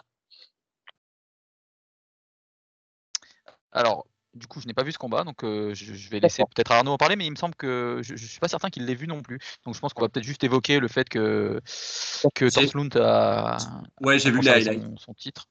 J'ai vu les highlights, euh, la Danoise qui était à la maison, qui était à Copenhague, euh, qui est première de sa catégorie, qui est championne de sa catégorie, qui euh, j'ai vu à plusieurs reprises le l'arrêt de l'arbitre. Je, je sais pas, ça, passait dans mon fil Twitter. Et bref, voilà. On, comme on vous l'a dit, lorsqu'on s'arrête également sur les défenses de titre, et ben voilà, elle a conservé son WBO et son WBC. Il faut savoir que le WBO, elle le conserve déjà depuis 2021. Euh, euh, elle, marche sur la KT et ça, va être dur de lui trouver des adversaires à, sa mesure parce que vraiment, euh, ouais, peut-être la mexicaine derrière elle, Diana Laura Fernandez, mais en attendant, en attendant, bravo Dina Torslund. C'est noté le même jour, mais à Tokyo. Euh, décidément, l'empreinte carbone, euh, ce c'était pas ça hein, dans, ce, podcast. Euh, avec une carte, alors là, vraiment, plusieurs combats intéressants. On commence par Takuma Inoue, le frère de qui vous savez, qui a affronté Jerwin Kansas pour la WBA Coq. Messieurs, est-ce que l'un de vous, l'un de vous deux l'a vu ou euh, ah, J'ai vu toute la carte et je me suis régalé. Est-ce que c'est la même chose pour toi, Enzo? Oui, oui. Euh, bah, carte en direct euh, avec les copains, c'était vraiment, vraiment, cool. Ouais, c'était génial. Du coup, le, petit frère de Naoya, comme tu l'as souligné subtilement, Lionel, a, a battu Jerwin euh, Ankara. Ouais, j'ai toujours envie de le prononcer comme toi. Akanja, Ankaras, je crois, Ankanjas, peu importe. Euh, il, euh, il le bat de façon un peu surprenante en ce que le, le, connaisseur des cotes en moi et savait que la, la, victoire par KO d'Inoue était, euh, était archi bien coté dans la mesure où on est sur un combattant qui a 19 victoires, une défaite. Et ces 19 victoires, il y a seulement 5 KO désormais, euh, celui de Ankaras étant compté parmi ceux-là. Il a défendu, donc pardon, il le met KO au 9e round sur un super uppercut au. J'allais dire ventre, je suis pas sûr, hein, c'est le plexus hein, carrément. Ça doit être le plexus, ouais. Ouais, c'est le plexus, et punaise, ça le, ça le scie en deux. Le le Philippin, ça le coupe en deux et du coup, euh, ça lui, ça ajoute euh, un chaos euh, dans, dans la besace du japonais. Et franchement, c'était un super, un, combat très disputé et la, carte des, des, juges le, en témoigne d'ailleurs. Hein, c'était serré, mais très très très joli chaos. Je me suis vraiment régalé. J'imagine que au lieu de faire toute la toute la carte, je, je m'arrête là et je te demande ton avis, mon cher Enzo. Tout à fait. Euh, non, mais je suis pas. Je voilà, j'ai pas été méga saucé par ce combat-là en particulier. Des trois combats, c'est celui que j'ai le moins aimé en vrai. Idem. des trois japonais, c'est celui que je trouve le, moins, le moins fort. Euh, il a été vraiment mis en difficulté par euh, Akanjas et il s'en sort sur ce coup, voilà, ce coup assez magistral certes, mais dans un combat qui, qui l'a voilà, qui, l'a quand même mis en difficulté alors que le, son adversaire était quand même bien moins classé. Je, pense que ça va être compliqué pour lui s'il commence à y avoir des des unifications ou des choses comme ça parce que la KT est quand même très très chargée. Euh, c'était une ceinture qui était laissée vacante par, euh, euh, Rigondo, donc qui, était, qui encore là. Hein. mais voilà, Takuma c'est à suivre, mais je pense qu'on est quand même très, assez loin de, du talent de, de, son frère. Pour les connaisseurs de kick, c'est un peu la, la, la, différence entre, entre Giorgio Petrosian et son frère. Voilà, on est, on est sur deux te trouve super dur. Euh, pour qui, du coup? Euh, Pour euh, Takuma. Je, trouve que l'écart entre Giorgio, qui est probablement le goth du kickboxing, et Armen Petrosian, il, est peut-être un peu supérieur, mais Armen Petrosian, c'est un combattant de, haut niveau. Takuma Inoue est un combattant de haut niveau, mais je pense qu'aucun des deux ne marquera vraiment l'histoire de, son sport. alors que bon, le grand frère, pour le coup, euh, enfin, Naoya, c'est pour moi, ça, restera un des combattants marquants de, la décennie et je pense qu'on s'en rappellera encore dans très longtemps. Alors que son petit frère, en tout cas pour l'instant, me montre pas, euh, pas plus que ça. Bah, il y, a cet aspect selon lequel, en plus, il gagne pas forcément par KO, contrairement au grand frère. Et euh, pour, pour la petite anecdote, on, je l'ai déjà évoqué en, évoquant son papa, mais la seule défaite de Takuma Inoue, c'était contre Nordin Comme quoi. Comme quoi. Euh, ben, on, reste dans la même catégorie. Alors, pour que les gens, alors j'imagine les gens qui nous écoutent euh, savent de quoi on parle, mais histoire de vraiment euh, clarifier, là, donc, on est chez les coqs, c'est-à-dire les moins de 53 kg et demi. Donc là, on est vraiment dans ce, ce dont Enzo parlait tout à l'heure on est au Japon, on est vraiment dans les petites catégories. Euh, pour suivre le combat entre Junto Nakatani et Alejandro Santiago, alors on est toujours chez les coqs, mais cette fois-ci chez la WBC. Euh, est-ce que ce combat, de ce que j'ai cru comprendre, vous a plus plu euh, que celui qu'on vient d'évoquer? Enzo? Alors, c'était un combat qui était beaucoup moins compétitif que celui qui a été évoqué juste avant.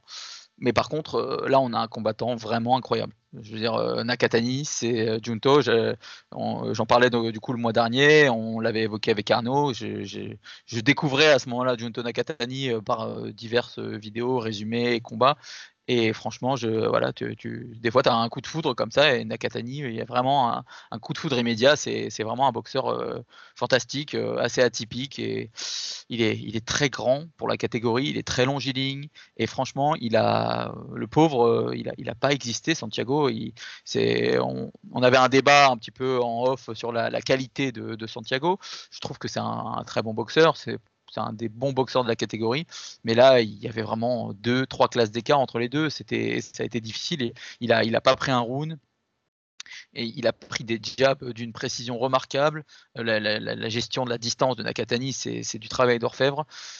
Et euh, bah, en plus de ça, au, sixième, il prend un gros down et il se fait finir. Euh, ouais, pour le coup, c'était très dur pour le pauvre Santiago. Euh, la, perte de, Junto, elle est, elle est de très haut niveau. Euh, Arnaud, avant de te donner la parole pour partager un enthousiasme que je, je pressens similaire, euh, Nakatani fait 1m71. Donc effectivement, pour un poids de 53 kg et demi, euh, c'est intéressant. et, Alexandre, et Alexandro Santiago fait 1m59, Lionel. C'est un, ouais, c'est un génie Nakatani. J'ai ravalé mon chapeau parce que voilà le, petit débat qu'on a vu avec Enzo pacifique, hein, on s'entend, mais ouais, moi je, commençais à dire que c'était un crack, euh, Santiago, euh, et, je continue de penser que si ce n'est pas un crack, au moins c'est l'élite, c'est carrément l'élite. Et ce qu'il y a, c'est quoi Il n'a pas existé, il s'est fait rouler dessus par un mec qui est un, je sais pas si on peut dire talent générationnel, je pense que oui. Je, je, on, embrasse Baba et, Lucas du podcast ABDR qui ont fait un passage. Euh, enfin Baba plus que permanent, mais un passage au RMC Fighter Club pour justement évoquer la, boxe japonaise. Et Lucas, euh, je ne vais pas le paraphraser, mais il a parlé de Nakatani en des termes plus qu'élogieux. En gros, il expliquait que c'est un mec qui sait tout faire. Et c'est le cas. C'est le gars, il est flippant, il réfléchit euh, entre ses coups, il comprend comment s'adapter, machin, et il a roulé sur Santiago. Moi, je m'attendais à, une décision unanime ou alors un late, euh, late finish. Il le finit au sixième round. Euh, et il n'y a pas de débat, il n'y a pas de débat possible. Et du coup, je, te, coupe l'herbe sous le pied, Lionel, mais le, le, numéro un de la KT, c'est Junto Nakatani. Le numéro 2 de la KT, c'est un japonais, il s'appelle Takuma Inoue, qu'on vient d'évoquer. Eh bien, écoutez, messieurs, euh, il, y a, si je ne me trompe pas, des, rendez-vous box le 31 décembre euh, au Japon. C'est une affiche que j'adorerais voir s'ils combattent pas avant. Oui, mais en précision, euh, vas-y, vas-y, Junto Nakatani, c'est déjà trois titres dans trois catégories différentes à seulement 26 ans. Et il me semble que ça a été évoqué pendant le direct euh, de RMC. C'est le record de précocité pour. Euh, je crois en, termes de durée, je crois qu'il a eu trois titres, trois catégories en trois ans seulement, un truc comme ça, et c'est du jamais vu. Et cette WBC, elle a été euh, entre des mains illustres. Hein. Bali, il l'a pendant trois ans en 2019. Ensuite, c'est Nonito Donner qui la lui pique, qui la perd lui-même contre Naoya Inoue. Et ensuite, Naoya Inoue la laisse vacante. Alexandro Santiago, celui qui vient de perdre contre Nakatani, Banonito Donner, la récupère. Et Junto Nakatani euh, s'en saisit, euh, donc avec un, combat qu'on conseille évidemment à nos auditeurs. Oui, on avait cru comprendre, visiblement. Euh, ouais, je viens de regarder la Nakatani, effectivement, il était, en, il était en mouche, super mouche, et donc désormais, euh, il est en coque. Sachant que voilà, ces catégories, comme ce sont des toutes petites catégories, euh, on fait vraiment des sauts, des sauts de puce, hein, de 1 kg, 1 kg et demi pour, changer. Ça, fait beaucoup de différence dans ces poids-là, c'est vrai que c'est beaucoup, beaucoup, moins le cas pour absolument. les... bah de fait, bah, on vient de parler oh, Pour faire un, un, point, un poil d'histoire, mais cette, même ceinture euh, dont, tu parlais euh, avait été aussi euh, débattue entre, entre Donner, mais en 2011, face à Omar Navraes, pour ceux qui connaissent. Et c'était c'était déjà il y a presque 15 ans, et c'était assez fantastique.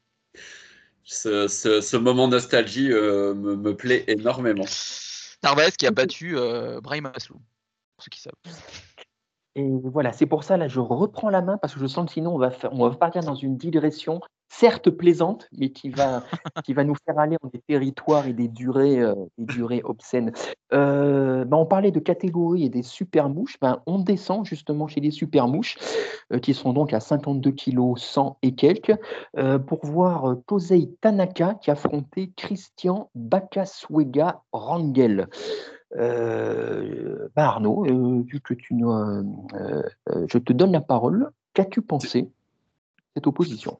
Bah non, mais moi je, vais finir fan de la, des, boxeurs japonais. J'ai même pas à le finir, je le suis déjà. Tanaka, c'est 20 victoires grâce à cette victoire, donc décision unanime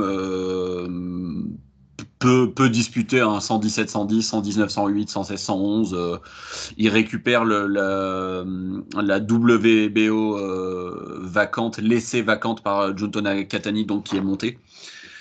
Euh, il, est super fort, euh, Tanaka. Il a 11 KO en 20, en 20 combats. Il, ne faut pas s'arrêter là-dessus. Euh, alors oui, il perd une fois par KO contre l'immense Kazuto Yoka.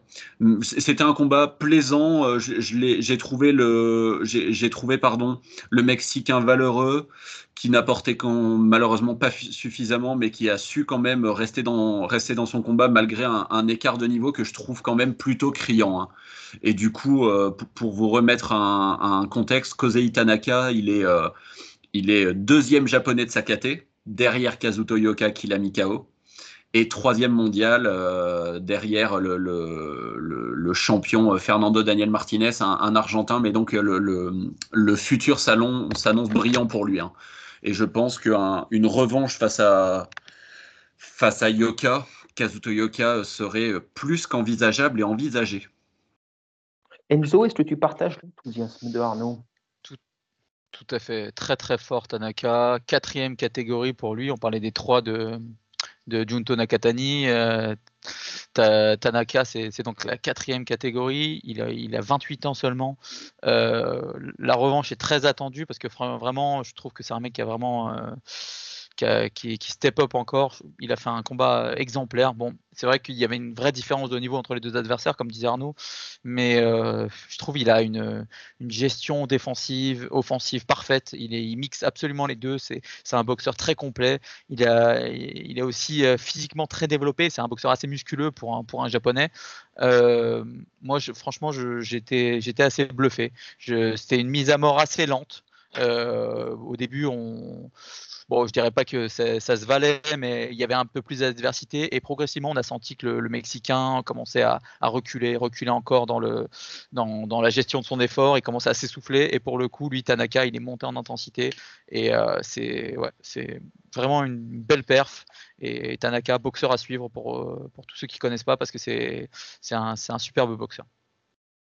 Euh, moi, je vais me permettre juste d'ajouter un appendice à tout ce que vous venez de dire pour vraiment encourager les gens euh, à regarder ces combats des petites catégories parce que c'est vraiment de tout temps euh, c'est historique, il y a eu des champions incroyables et euh, euh, souvent, sans tomber dans les généralités, mais le fait de leur, par leur gabarit, c'est juste ça, ils ont une vitesse, une technique, une explosivité qu'on ne voit pas dans les catégories supérieures, forcément. Ils ont un cardio illimité et même si on en parle beaucoup moins, ça fait, il y a des combats qui sont justes et ceux de tout temps, juste incroyables mais incroyable, vraiment quoi. C'est, euh, euh, donc là en ce moment, bah, c'est plus au Japon que ça se passe, comme vous venez de le dire, et euh, que Japon, les gens. Philippines, Mexique, là tu retrouves beaucoup de boxeurs de ces de ces pays-là qui sont des vrais pays de boxe, et c'est vraiment très agréable. Hein, ouais, Et on, a de la chance parce qu'en vrai c'est, diffusé sur RMC, ça n'a pas toujours été le cas pour des, des cartes asiatiques comme ça, et franchement c'est, assez cool.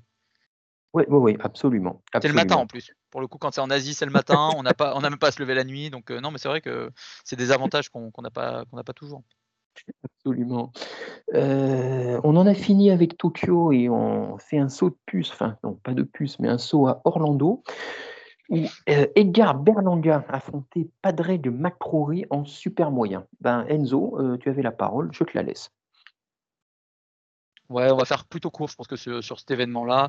Euh, Berlanga, on en parlait du coup dans la preview, c'est un gros espoir, euh, physiquement impressionnant. Il avait un peu déçu ces, dernières, ces dernières années, ces dernières perfs avec euh, plusieurs décisions, alors que c'est quelqu'un qui enchaînait les KO. Là, je dirais pas qu'il a remis les pendules à l'heure parce que l'adversaire était encore un petit peu voilà, médiocre, on va dire, mais il, a en tout cas euh, réussi à finir à nouveau son adversaire euh, en imposant son physique, en imposant sa, puissance. C'est vrai qu'il y avait une grosse différence de gabarit entre les deux. Voilà, pas grand chose à ajouter. Berlanga, il faut continuer à le suivre et il faut qu'il monte un peu dans la KT pour, euh, pour affronter des, des noms un petit peu plus consistants. Arnaud? Non, je n'ai rien à ajouter. J'ai rien à ajouter euh, là-dessus. Euh, c'est la catégorie de Canelo. S'il arrive à monter, euh, tant mieux. Il y, a, des beaux combats à faire. Je, pour, pour résumer son niveau, je pense que par exemple un Christian Mbili qui est cinquième et donc le français pourrait vraiment, vraiment lui faire mal, je pense.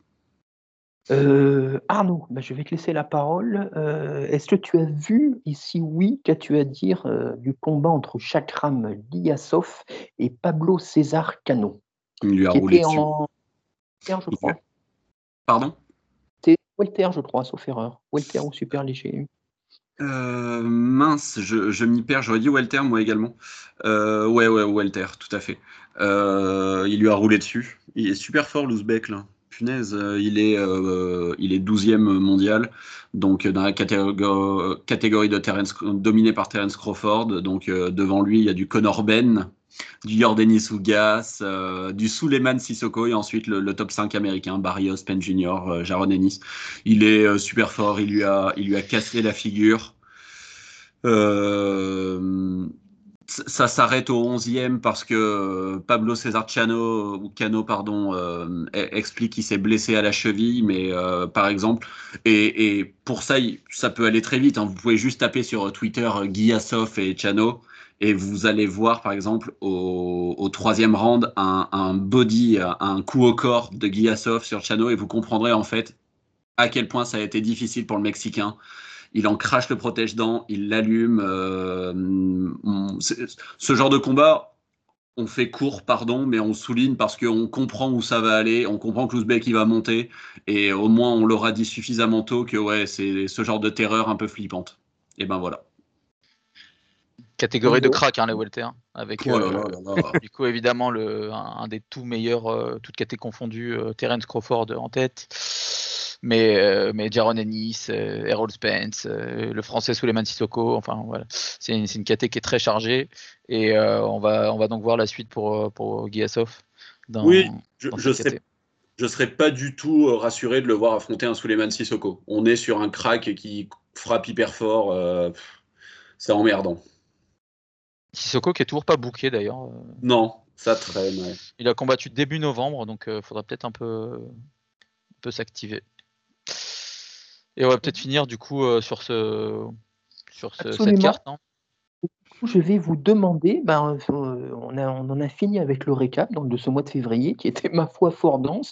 Et ben, je vais vous demander quels sont votre, euh, les combats que vous avez préférés, les ou le combat, et si vous avez un ou plusieurs combats euh, à recommander aux auditeurs. C'est vraiment celui ou ceux à voir en priorité. Enzo, ben, vu que tu avais la parole. Alors c'est pas évident ce mois-ci. C'était un peu plus clair, je trouve, le mois dernier. Ça serait euh, facile, mais je vais le laisser à Arnaud, le, curiel euh, Nantinga. Mais euh, moi, je mettrais plutôt hein, de la carte japonaise, en fait. Et mm. je mettrais le Tanaka parce que parce que le Nakatani, évidemment, enfin, c'est en fait, à Nakatani, c'est clairement plus à voir pour découvrir le, boxeur, mais le combat est trop unidimensionnel.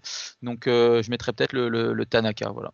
Et mon combat le plus attendu était Teofimo, mais ça m'a un peu plus déçu. Donc, euh, je, partirais plus là-dessus. Est-ce que euh, tu me permets de tricher un petit peu du coup et de dire aux gens, tant qu'on y est, et ça leur permettra de peut-être faire des découvertes, de regarder s'ils en ont la possibilité toute la réunion de, de Tokyo? Évidemment, hein. non, non, oui, clairement. Comme ça, c'était voilà, c'était implicite, on va dire. Euh, Arnaud, bah, tu as déjà, ça, euh, as un peu spoilé, mais euh, vas-y, si tu veux redire un mot ou insister auprès de gens qui n'auraient pas encore été convaincus. Je, je, vais cesser d'être long à chacune de mes interventions. Donc, je l'avais décrit comme le combat que j'attendais le plus lorsqu'on a fait le Uppercut numéro 1. Il s'est avéré que c'est mon combat préféré en février. J'en suis très content. Il s'agit d'Adrian Curiel, le Mexicain, contre Sivenati Nochinga, le Sud-Africain. Deuxième combat. La revanche, moqueur. et euh, voilà, allez voir ce combat et, vous, pourriez, vous pourrez dire que vous avez vu les deux premiers lorsque le troisième aura lieu. Absolument. Juste un mot avant qu'on enchaîne sur les previews. Andy Cruz. Euh, Andy Cruz, évidemment, a combattu. Euh, il a combattu euh, le 24 sur la carte de Berlanga, il me semble. Et il, a gagné. Il a gagné par décision unanime face à Barian Zamaripa Rodriguez pour un titre IBF international, donc c'est une ceinture mineure euh, de, l'IBF. Mais suivez tous Andy Cruz, ancien euh, champion olympique. Et on parlait tout à l'heure, donc euh, le, nom me revenait, le nom me revenait plus quand on citait Kishon Davis. C'est donc lui qui a battu Kishon Davis, que ce soit pour les championnats du monde, que ce soit pour les Jeux olympiques. Donc, euh, c'est un Cubain. Je, c'est pour le coup, il est vraiment sûr. Il a que trois combats pour l'instant, mais il ira très vite, très haut, je pense. Et moi, je trouverais juste pour conclure, vous avez quand même tous les deux donné euh, des combats. Arnaud chez les Mimouches, euh, Enzo, Enzo chez les Coqs. Donc, je trouve ça, je trouve ça intéressant. Voilà, on sort un peu des sempiternelles catégories dont on parle tout le temps. on passe à la partie preview avec un mois de mars, ma foi, qui est encore, qui est bien costaud. Euh, alors, je vais citer, je vais citer les combats euh, ou les réunions, et voilà, vous me dites ce que vous en pensez. On va pas y passer des plombs parce que bah, c'est pas, pas forcément le lieu. Euh, il y a juste une réunion, vous allez très vite comprendre, sur laquelle on va s'arrêter un petit peu plus. on commence dès le 2 mars. Alors, au Coliseo José Miguel Agrelo à San Juan à Porto Rico, où on a Amanda Serrano qui affronte Nina Meinke. Euh, pour les ceintures IBF, IBO, WBA, WBO des plumes. Il reste la WBC euh, qui n'est pas. Euh, qui n'est pas en jeu. Arnaud, Enzo, je ne sais pas qui veut commencer. pourquoi faut-il voir ce combat ou pourquoi l'attendez-vous? Oh, bah, c'est cité déjà parce qu'on cite évidemment tous les tous les le Championnat, combat avec oui. un titre avec un, un- voilà avec un titre en Oui. jeu. Mais Serrano c'est quand même une grande championne euh, grande championne des plumes. Elle a perdu face à face à la star Cathy Taylor euh, il y a pas si longtemps dans un combat qui était très serré décision partagée. J'avais même Serrano personnellement et euh, elle lui a fait vivre un enfer au cinquième. Elle n'était pas passée loin de la finir. C'était vraiment un des combats mémorables euh, en, en 2022 c'est une gauchère qui avance beaucoup qui travaille en combinaison grosse puncheuse. Elle a 30 KO en 46 victoires et pour les femmes c'est c'est pas anodin euh, voilà, moi je regardez Amanda Serrano, c'est très sympa. Euh, je mettrais même en petit prono Serrano par KO. Arnaud?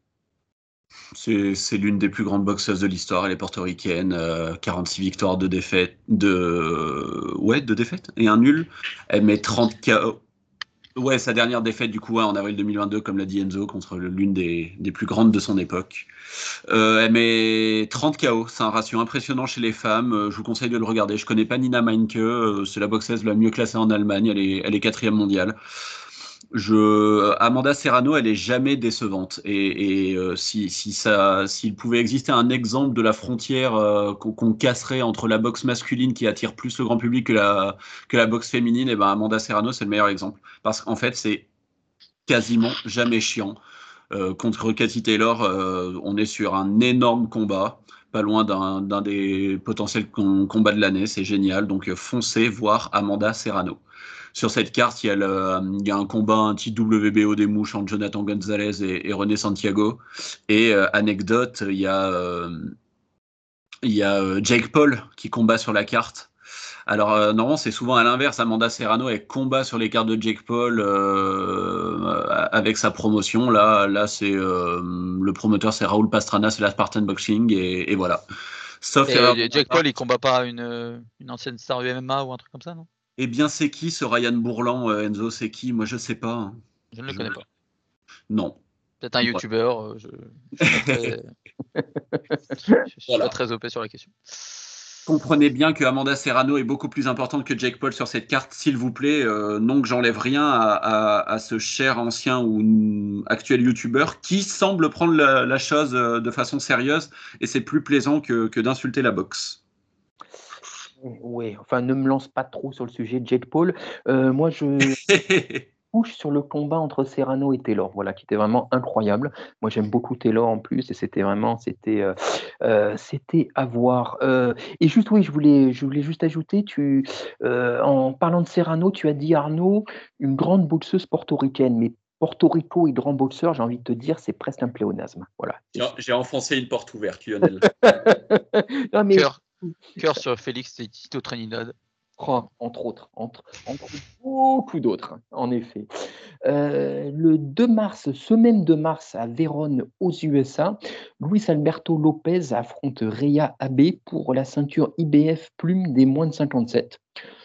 Euh, vous me dites, hein, voilà, vous, euh, vous C'est un- marquez, euh, Ouais, c'est un combat que j'attends beaucoup. Euh, c'est quatrième donc défense de titre en jeu pour euh, pour euh, Lopez. Il a il a notamment battu quand même des grands noms, hein, des Britanniques donc euh, Josh Warrington et Michael Conlan qui est sur une pente un peu descendante. Je m'in- je m'inquiète un peu sur pour l'Irlandais.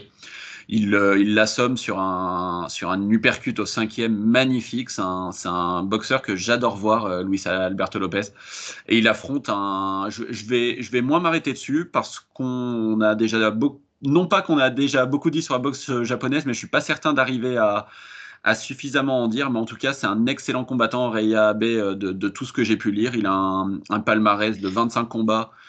Non, pardon, 25 victoires, 3 défaites. C'est le cinquième mondial, euh, juste derrière Luis Alberto Lopez, quatrième. Donc, euh, ouais. Ouais, ouais, c'est un, combat de, l'élite mondiale des, plumes. Donc, euh, je, je ne suis pas sûr qu'il faille passer à côté. absolument. Enzo, tu confirmes? Ouais, je confirme. Euh, Et puis, je vais petite, une petite note stylistique. Lopez, c'est un Mexicain qui ne ax- absolument pas dans un style atypique à sa nationalité. Euh, il a la tête très haute, les mains très basses. Euh, il donne des coups un peu à la godille. Il se retrouve dans des positions vraiment euh, cheloues parfois. Mais euh, c'est vraiment intéressant à voir. C'est un boxeur à suivre. ouais, j'avais vu donc son combat contre Warrington, qui était un des, un des tueurs de la KT il y a 2-3 ans. Et le combat est très serré, mais il l'a remporté d'une courte tête. Et pour l'adversaire, je ne connais pas. C'est le meilleur japonais de la KT, donc c'est déjà un signe. Et il a battu le, le, très connu Kiko Martinez, l'espagnol. C'est la première fois hors du Japon pour lui, donc on, on verra un petit peu ce qu'il en est. À suivre. Sur la même réunion, eh ben, on aura, alors j'imagine, c'est prélude à une prochaine réunification, puisque toujours chez les plumes, donc ils sont à peu près des moins de 57 kilos, on a un combat pour le titre WBA qui est vacant entre Otabek Kolmatov et Raymond Ford. Kolmatov qui est classé à peu près 19 et Raymond Ford 9e. Enzo, est-ce que tu attends ce combat précédent? Alors, c'est des des boxeurs que j'ai découverts du coup euh, pour, pour ces missions. Euh, Ford, euh, vraiment américain, avec la Philly donc la, fameuse garde à la Mawizer, le, bras en bas et celui près, enfin le, bras gauche du coup, enfin lui il est gaucher donc c'est l'inverse, le, bras droit en bas et le, bras gauche près de pour la défense près du visage. c'est un ancien vainqueur des Golden Gloves, donc le titre, titre amateur majeur aux US. Euh, un, il a récemment battu l'ancien champion du monde euh, Jesse Magdaleno. Il a du potentiel. Par contre, il va croiser contre euh, Otabek Kolmatov. Et Kolmatov, de ce que j'en ai vu, ça frappe très fort des deux mains. C'est un Ouzbek, il a, il a 12-0. Il a 11 KO sur ses, sur ses 12 combats. Il est gaucher également. Franchement, c'est intéressant à suivre. Moi, le l'Ouzbek, il m'a fait forte impression. Donc, je, je, me risquerais même à un petit prono en sa faveur. Euh, Arnaud, est-ce que tu suis Enzo dans son prono? Tout à fait. Raymond Ford, il a un bon euh, footwork, un bon euh, jeu, de, jeu de jambes, mais j'ai donc regardé son dernier combat et je l'ai trouvé en difficulté face à, à c'est pas son dernier combat, pardon. C'est l'un de ses derniers parce qu'on m'avait conseillé ouais, Edward Vasquez, euh, qui était invaincu à ce moment-là. Et c'est vrai qu'il a un peu euh, réussi à le mettre en difficulté, etc. Euh, l'Ouzbek, il a des crochets courts. Mais quand je dis court, ça part sans élan. Euh, vraiment, quand, quand, on est un peu dans la cabine téléphonique et qu'il envoie à courte distance, une puissance qui fait flipper. Euh, c'est un duel, euh, c'est un duel d'invaincus du coup. Hein, 12, euh, 12 victoires, 11 KO pour le pour l'Ouzbek, 14 victoires et 7 KO pour Raymond Ford qui est un petit peu moins puissant. Et du coup, euh, ouais, c'est une ceinture laissée vacante, la WBA, après que le ait, battu euh, Warrington par KO et les laissé vacante pour monter en super plume. C'est un combat génial. Euh, je suis content que ça arrive de temps en temps, les, les invaincus qui s'affrontent si tôt dans leur carrière. Et ben... Mais je suis inquiet pour l'Américain. Je suis inquiet pour l'Américain. D'ailleurs, je crois que Rolmatov s'est entraîné à plusieurs reprises avec Tank Davis, hein, avec Gervonta. Écoute, on note en tout cas une, réunion que vous m'avez fort bien vendue euh, le 7 mars à Montréal, au Canada. Donc, Osley Iglesias affronte euh, Marcelo Cocheres en super moyen. Troisième défense de titre pour le Cubain vaincu euh, Osley Iglesias, 9 victoires, 8 KO. Il, mm, il est 11e selon BoxReg dans une catégorie dominée par Canelo, donc Saul Alvarez son, adversaire, il est classé bien plus loin. Il a déjà deux défaites par KO sur six. Ça sent euh, l'adversaire, donc Marcelo Cocheres, euh, envoyé à l'abattoir pour une troisième défense de titre d'Iglesias pour euh, ce, cet IBO. Cet IBO. Enzo, rien de plus à ajouter. Cotieres, c'est un mec qui sert beaucoup de tests pour les, jeunes loups invaincus. Donc euh, Berlanga, qu'on a cité un peu plus tôt, Bazignan, euh, Nurstulanov, euh, Pacheco, qui sont tous top 15 de leur KT aujourd'hui. Donc voilà, normalement, c'est assez facile pour Iglesias. Oui, ce qu'on appelle une défense, euh, voilà, une défense tranquille. Euh, alors, gros morceau, le gros morceau qui était évoqué, puisqu'on va jusqu'à Riyad, en Arabie Saoudite, euh, qui nous fait l'une de ces réunions dont ils ont le secret depuis quelque temps, à savoir beaucoup de noms, beaucoup de moyens, pour des résultats qui sont aléatoires, on va dire, mais c'est sur, sur, cette réunion, pardon, ça souffle le chaud et le froid, et on va vous parler de trois combats, enfin, on met en avant plutôt trois combats. D'abord, Ray Vargas contre Nick Ball en plume. Ben, on retourne chez les plumes pour la WBC. Chez les lourds ensuite, Zile Zhang contre Joseph Parker, combat sur lequel on va un peu plus s'arrêter, qui sera pour la ceinture de intérim WBO, euh, la ceinture étant bah, détenue par Usyk bien sûr. Et puis en main event, bah, on aura bah, le fameux Joshua Ngannou, euh, dont, dont personnellement je n'en peux plus tellement tout le monde en parle. C'est presque pire que pire que le Fury Nganou, ou peu s'en faut. Euh, Arnaud, euh, Arnaud, Enzo, excuse-moi, on va commencer par, euh, bah, par le premier combat. Ray Vargas contre Nick Ball. Est-ce que c'est un combat qui te, par rapport aux deux précédents, bah, dont on a parlé tout à l'heure chez les plumes, tu le situerais où à peu près au niveau de la hiérarchie, dans la catégorie? Ouais, c'est vraiment un, début de mois déjà où les plumes sont à l'honneur parce que là, tu as trois combats d'affilée pour des titres. Donc, euh, on a parlé tout à l'heure de, des ceintures euh, IBF, WBA et maintenant, donc, du coup, c'est les WBC. Euh, donc, ça va redistribuer un peu les cartes dans cette KT. Tu as, Vargas qui est un mec qui a été titré en super coq avec cinq défenses de titres et un titre en plume. Il a perdu son dernier combat contre euh, Oshaki Foster qu'on a, évoqué tout à l'heure euh, dans son combat. Euh, c'était il y a un an, c'était pour le titre en super plume. Il fait maintenant son retour en plume. Il est très très grand pour la catégorie. C'est un, Mexicain mais avec un style euh, assez particulier vu, son, profil. Euh, entre sa, défaite et sa précédente victoire qui était très serrée contre Max euh, pour lui il faut vraiment qu'il redresse la barre parce que c'est un petit peu délicat. à voir s'il n'a pas entamé un petit peu son déclin. Euh, face à lui, il y a l'invaincu anglais euh, Nick Ball. Nick Ball, c'est un, petit trapu, il est très balèze. Euh, il sort d'une guerre contre l'ancien champion Isaac Dogbo.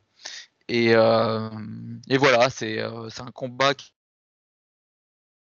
est tendu parce que Ray Vargas c'était quand même un gros nom de ces dernières années et du coup on, va essayer de voir un petit peu où on en est à ce niveau-là euh, pour lui euh, et, voilà moi je vois Vargas s'imposer parce que Nick Ball c'est un espoir anglais mais c'est pas encore euh, c'est pas encore vraiment un nom de cette catégorie et le, morceau semble un petit peu gros pour lui mais c'est à voir parce que Nick Ball c'est un profil quand même très atypique. Euh, Arnaud, toi qui aimes bien euh, donner leur chance, euh, pour ne pas dire parier, serait-ce par la pensée sur les outsiders, qu'est-ce que tu, est-ce que tu vas faire honneur à ta réputation? Ce serait, ouais, ce serait un peu couillu, mais ouais, il est, il est dans la forme de sa vie, Nick j'ai, si, si, euh, je m'avance comme ça, ou en tout cas si je dis, si je tiens ce genre de propos, c'est justement pour ce que tu viens de dire précédemment, à savoir que je me suis déjà quand même pas mal penché sur ce combat euh, dans cette perspective.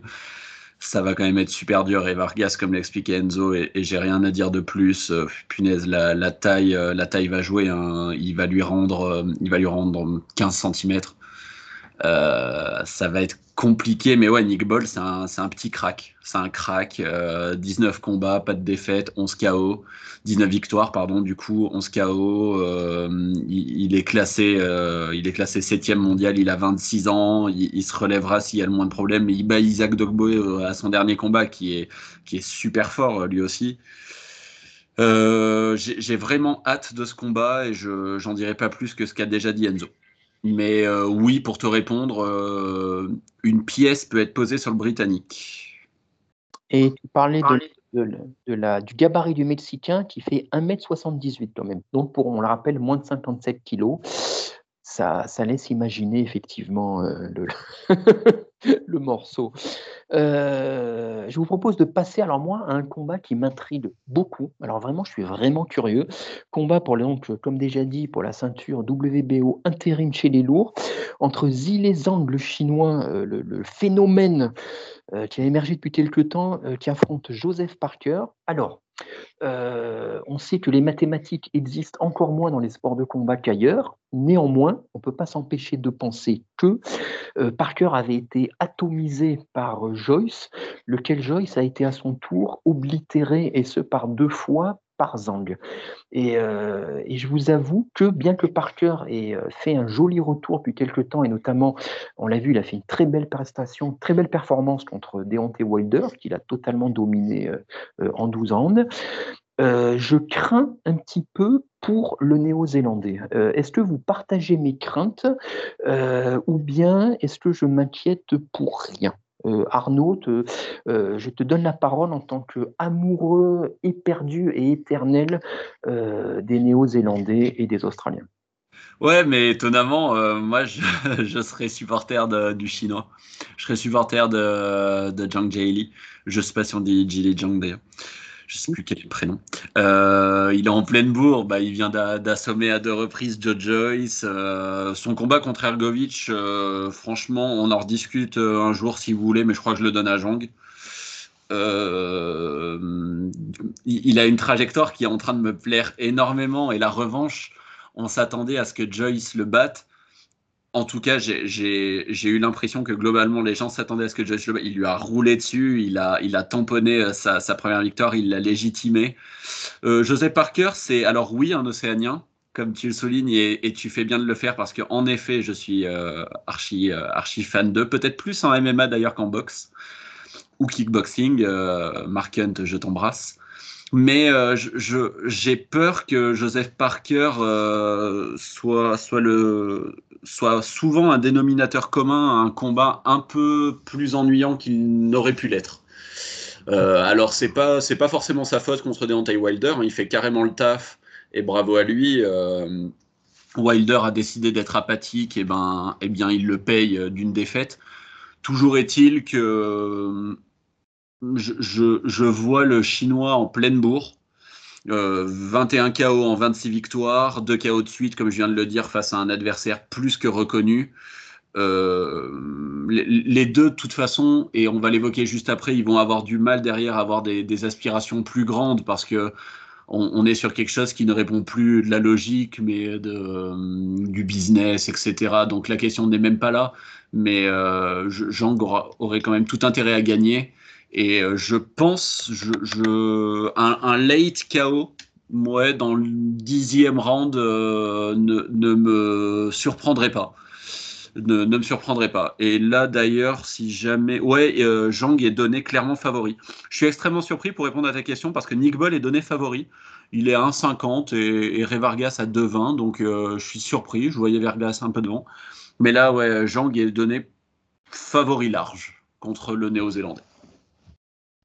Euh, ben, euh, Enzo, avant de te donner la parole, moi, euh, favori, moi, pour le coup, ça ne me surprend pas parce qu'il a tellement euh, impressionner les gens. Euh, ce deux fois contre Joyce, Joyce, euh, vous vous rappelez, les gens en parlaient comme de l'arme anti-Usyk, anti-Fury, et Zand l'a balayé, mais avec une, avec une apparente facilité déconcertante. Donc voilà, et ce qui d'ailleurs me fait craindre pour Parker. Toi, quelles sont tes, quelles sont tes, tes, tes attentes, Enzo, vis à -vis de ce combat? Je ne vais pas beaucoup avoir à rajouter par rapport à ce que vous avez dit. Euh, c'était déjà très complet. Euh, pour moi, il y aura quand même un, souci physique en fait entre les deux. Euh, Parker est un poids lourd classique et Zhang est quand même un, très gros, très grand poids lourd. enfin grand, il, est vraiment plus imposant pour moi. Il a en plus un, style très emmerdant. Il est, il est très puissant. je, je vois Zhang faire le taf et s'imposer. C'est c'est un profil qui est, un peu emmerdant pour la KT parce que Zhang il a, il a 40 ans déjà, donc euh, en termes d'avenir on peut pas se projeter très loin, mais c'est en tout cas une confrontation qui me, qui me sauce beaucoup. Je, Par cœur, euh, de ce que je l'ai vu faire récemment, euh, tu sens qu'il a quand même aussi un petit peu progressé sur ses, sur ses failles et ça me fait plaisir de, de, voir que, que, Ryan met en place des, des confrontations vraiment intéressantes en poids lourd. Et euh, voilà, le triptyque euh, Parker, voilà, qui a, qui a perdu contre Joyce et Joyce qui a perdu contre Zhang, ça, j'y ai jamais vraiment cru. Je pense que c'est plutôt les styles qui font les combats. Et... Mais à ce niveau-là, je pense que voilà, on aura un combat intéressant, mais euh, je vois Zhang s'imposer par décision. Ah, par décision, d'accord. Décision, ok. Ouais, ouais, ouais. Oui, je le même s'il a évidemment beaucoup de puissance et tout, je pense que Parker a de quoi, a de quoi tenir au moins sur la, la, tactique, la stratégie. Ah non, mais c'est intéressant. Moi, je, moi, j'aurais plutôt tendance à aller du côté de Enzo, ou bien si c'est donc Zand qui, le termine avant la fin, ou bien si c'est une décision, mais j'imagine vraiment un Parker, euh, un Parker qui tient parce que c'est il est dur au mal. Par contre, je, je, juste pour un aspect technique, il a un, jab, c'est un piston, c'est flippant. C'est incroyable. Moi, il a un jab qui me fait penser à celui de, forme, du Foreman de ouais. l'époque. Mais même le style, là, ce grand gros mm. chauve de 40 ans, ouais, Absolument. Et on rappelle quand même, normalement, un jab est fait pour, euh, euh, pour t'ouvrir la, pour t'ouvrir la voie ou bien pour euh, maintenir l'adversaire à distance. chez des gars comme lui, ça devient une arme à part entière. Ce qui est juste. Clairement ce qui dépasse l'entendement. C'est normal. Ce sont des anomalies et, je trouve ça euh, rafraîchissant, voilà, de voir des quoi qu'on puisse penser d'eux, mais les Furies, les Angles, même les Joyce, je trouve ça, je trouve ça fun de les avoir à notre époque. Voilà, en tout cas, ça fait un peu, euh, c'est des boxeurs à l'ancienne euh, et on aime ça. Et donc, vous l'aurez compris qu'on est plus hypé par ce combat-ci que par le main event. je ne saurais pas comment le qualifier, donc le combat entre Joshua et Nganou. moi, je vous avoue que j'avais un peu pété un câble sur les réseaux quand le combat était annoncé, parce que autant j'étais très content pour Nganou qui continue sa série euh, de braquages légaux, autant le fait que Joshua euh, choisisse ce combat m'a beaucoup agacé. Voilà. Euh, alors bien sûr, il va gagner beaucoup d'argent, grand bien lui fasse. Mais pour moi, c'est vraiment c'est un pas de côté, pour ne pas dire un pas en arrière, et je ne comprends pas du tout sa stratégie. Euh, Enzo, est-ce que tu partages mes interrogations euh, ou bien tu, es plus, tu, serais plus bienveillant vis-à-vis de l'anglais? Non, bah, je pense que c'est le combat qui dépend surtout de la bourse en vrai. C'est genre, euh, j'imagine qu'il y a une grosse bourse à, pourvoir pour, euh, pour Eiji pour qu'il accepte ce combat, parce que sinon, en vrai, de ce que Nganou a montré contre Fury, il a fait un gros taf, il s'est beaucoup entraîné, il, est tout, il a toujours une préparation physique euh, hors du commun, tactiquement, il est au point. Donc en vrai, Nganou, ça a l'air d'être le profil pour te faire chier, pas forcément pour gagner le combat, mais au moins pour t'emmerder. Et en plus, bah, on connaît la puissance de Nganou, donc c'est un mec qui potentiellement peut te, peut te coucher et euh, faire, de, toi euh, te tourner au ridicule, quoi, parce que celui qui perdra contre Nganou en anglaise, bah, ça risque quand même d'être, d'être difficile pour lui quand, tu t'appelles euh, Anthony Joshua. Donc voilà, je, pense que sportivement, ça n'a pas beaucoup d'intérêt, même si Nganou avait fait une, très bonne perf contre Fury, je pense que c'est, aussi dû à la, non-préparation et à vraiment que Fury avait pris le combat largement par-dessus la jambe. Donc voilà, je, pense qu'il y a moi, en tout cas, j'ai pas grand chose à dire sur ce combat, sur l'aspect tactique, sur l'aspect technique. Je pense que si euh, Joshua fait le taf, il a les atouts physique, technique pour battre Nganou, qui, reste un boxeur avec une expérience en anglaise très limitée. Mm. Donc euh, je pense que, à mon avis, en plus, Eiji n'est pas le genre à prendre les combats par-dessus la jambe, donc je pense pas qu'il arrivera euh, comme Fury. Euh, et à mon avis, il fera le boulot et gagnera ce combat. Peut-être pas avant la limite, parce que Nganou est, est aussi une enclume, donc donc voilà, mais euh, c'est un combat qui m'intéresse assez peu euh, en vérité, et je serai euh, comme tout le monde à le regarder parce qu'il y aura une énorme hype autour et que tout le monde en parlera, donc on, sera derrière. Mais c'est pas, j'aurais préféré voir Edgy dans d'autres affiches. Je suis absolument d'accord en tout mot. Arnaud, alors toi, toi qui aimes bien faire le punk, on le disait, et prendre parti pour les, pour les underdogs, vas-tu pousser le vice jusqu'à donner Nganou favori? Non, euh, après, euh, je distinguerai toujours euh, l'acte de, de, l'état d'esprit. Est-ce que, est que je suis prêt à, à, miser un petit peu sur Nganou Probablement, parce que j'imagine que la cote m'y obligera si tant est que ça veut dire quelque chose. Mais non, non, je suis avec vous sur l'aspect un peu sceptique du projet, mais également sur l'aspect, je suis entièrement, je suis, je suis très heureux pour Nganou. Je, je continue de me moquer euh, silencieusement parce que je suis lâche, de tous ces gens qui disent qu'il a fumble de bague euh, avec l'UFC, qu'il a laissé passer sa chance, machin. Euh, L'histoire lui a donné raison. Euh, ta métaphore des braquages légaux est parfaite. Euh, je suis super content pour lui. Sportivement, j'ai beaucoup plus de mal.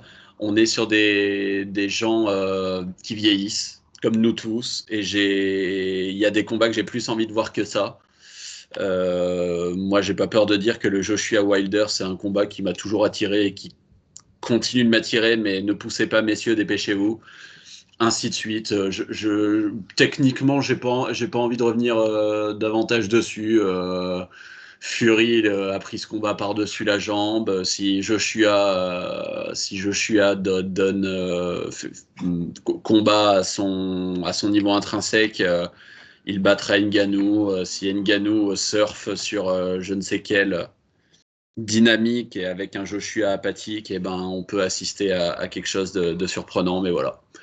Je, retiens, euh, que Nganou va, faire des sous et je suis très content pour lui. Mais euh, je suis pas sûr qu'en tant que spectateur, on soit les plus grands gagnants. Ouais, mais bah voilà, bah, vous avez tout dit, je vais rien rajouter, mais c'est euh, autant le Fury Ngannou, c'était voilà comme le Mayweather Connor en son temps, on va dire c'était une sorte d'anomalie, une récréation qu'on aime ou pas, ça existait, mais ça aurait dû rester unique. Voilà, un one shot. Pour moi, c'est clairement le combat de trop celui-ci parce que euh, parce qu'il est inutile, parce qu'il parce que parce que je vois pas ce qu'ils veulent faire à part de l'argent. Encore une fois, tant mieux pour eux. Mais je trouve que vraiment pour le coup, euh, moi j'aurais presque envie. Si Nganou gagne, ben écoute, vraiment tant je serais content pour lui, tant mieux pour lui, vraiment. Hein. Mais j'ai presque envie de dire pour le, on est dans un podcast vraiment spécifique boxe.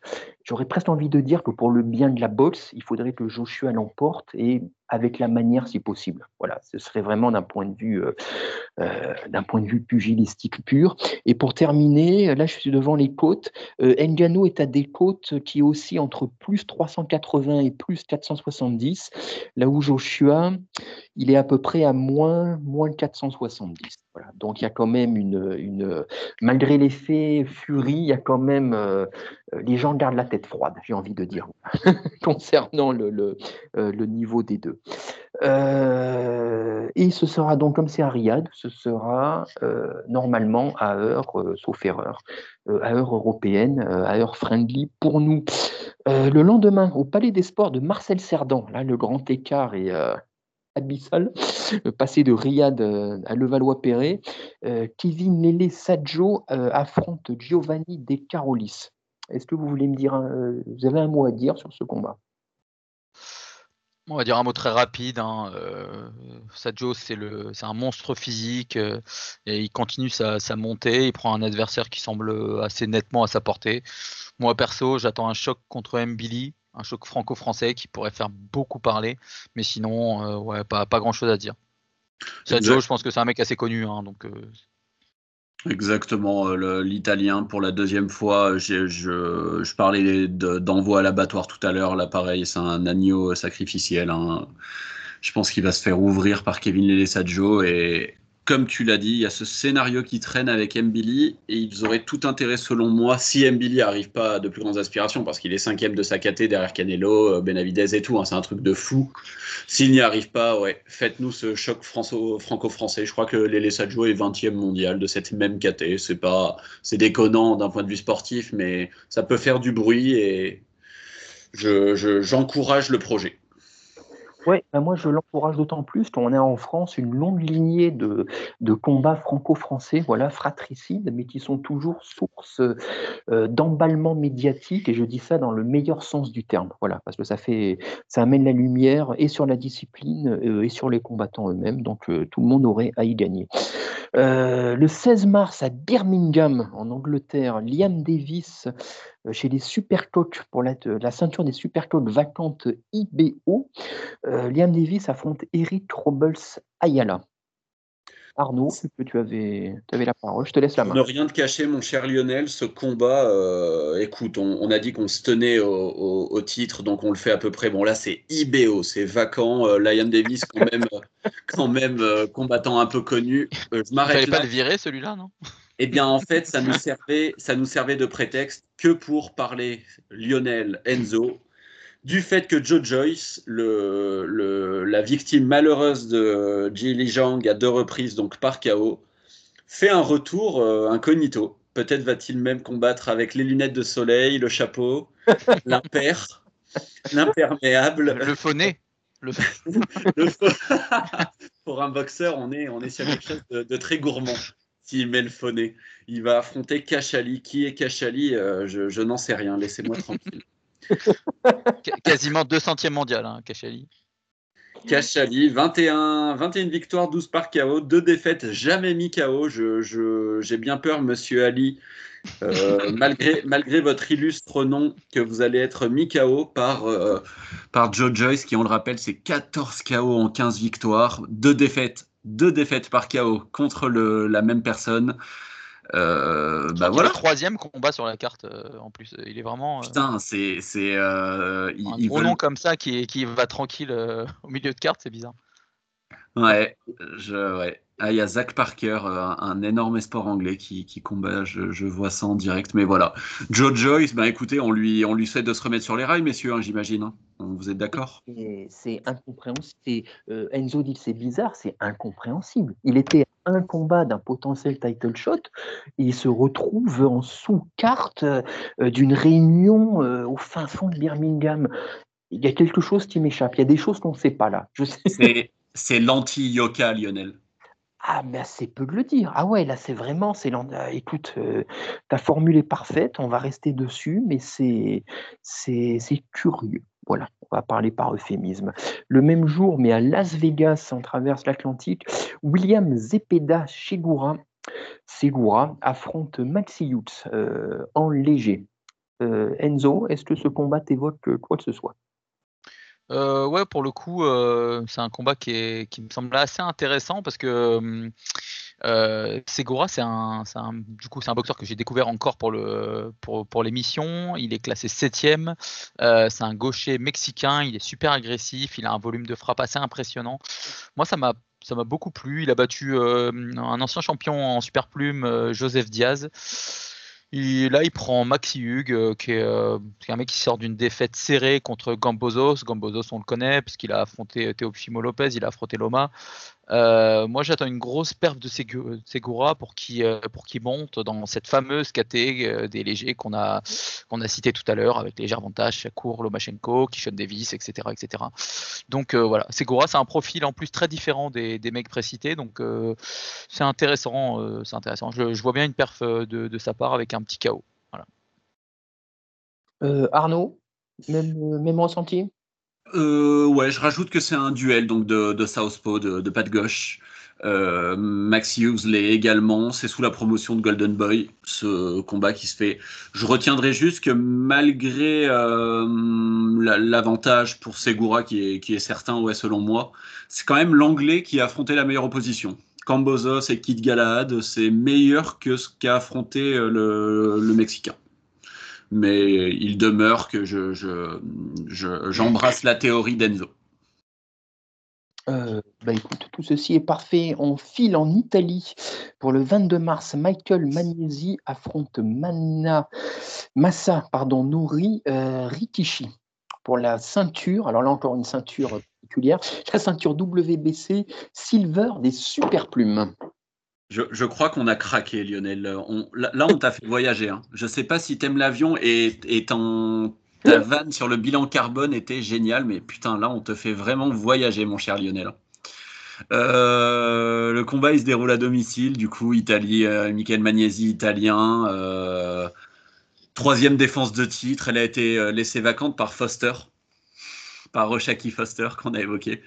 C'est un orthodoxe. Il a jamais battu euh, personne de connu, l'italien. Le japonais, c'est un pas de gauche. C'est un gros frappeur. Il a 9 KO sur 14 euh, victoires. Il sera beaucoup plus grand, le japonais. Il fera 10 cm de plus, euh, Rikishi. J'ai pas d'infos davantage pour le reach, pour la longe. Euh, une victoire du japonais, ça solidifie sa place. Et ça le rapproche, pourquoi pas, d'un combat contre un top de la KT, hein, contre Navarrete, Foster, Joe Cardina, etc. Ouais. Mais voilà. Il me semble même que le, le, vainqueur aura une chance pour le titre WBC du coup qui est détenu par Foster. D'accord.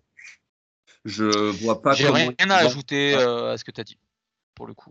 Magnésie, gros frappeur italien, voilà. Non, franchement, j'ai rien à ajouter. C'est un combat à suivre de, à mi-distance, on va dire. C'est. Le, la formule est belle.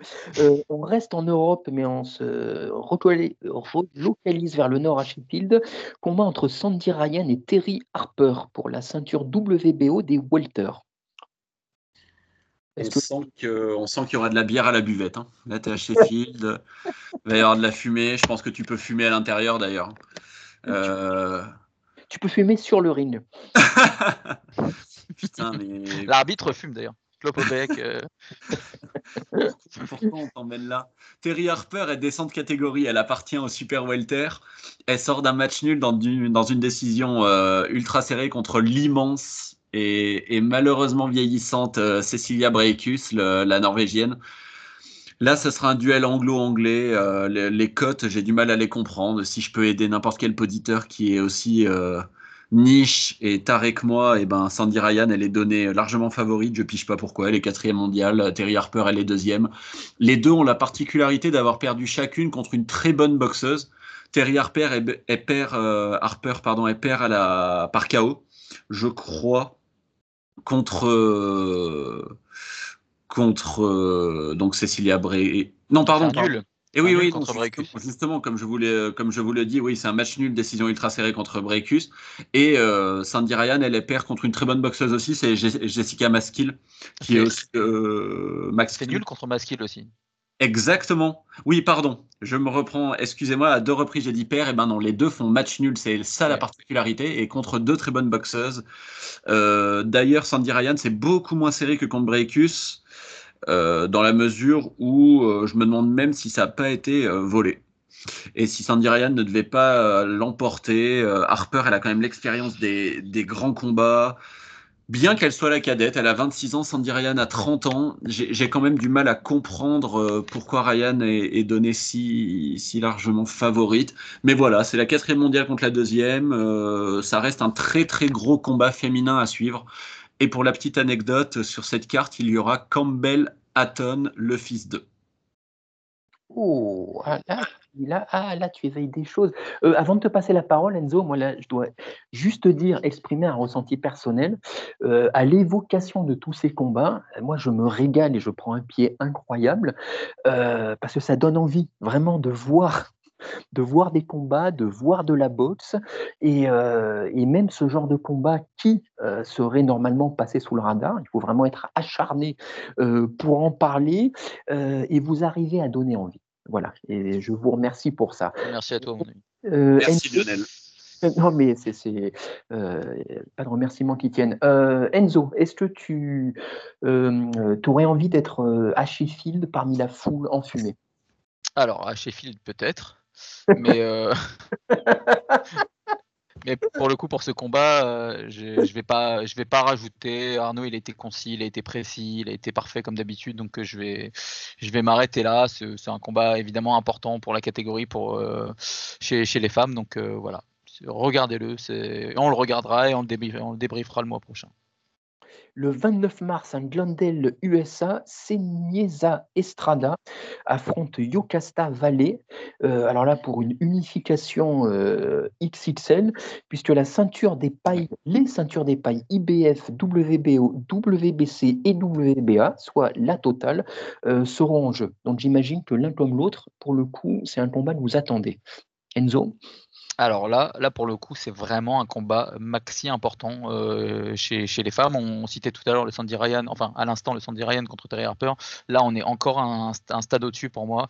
Euh, c'est vraiment une rencontre au entre les deux cracks de la KT. Unification, donc toutes les ceintures sont en jeu. Euh, elles ont chacune deux ceintures. Elles ont un profil similaire. Elles sont rapides, elles sont techniques, elles sont aussi puissantes.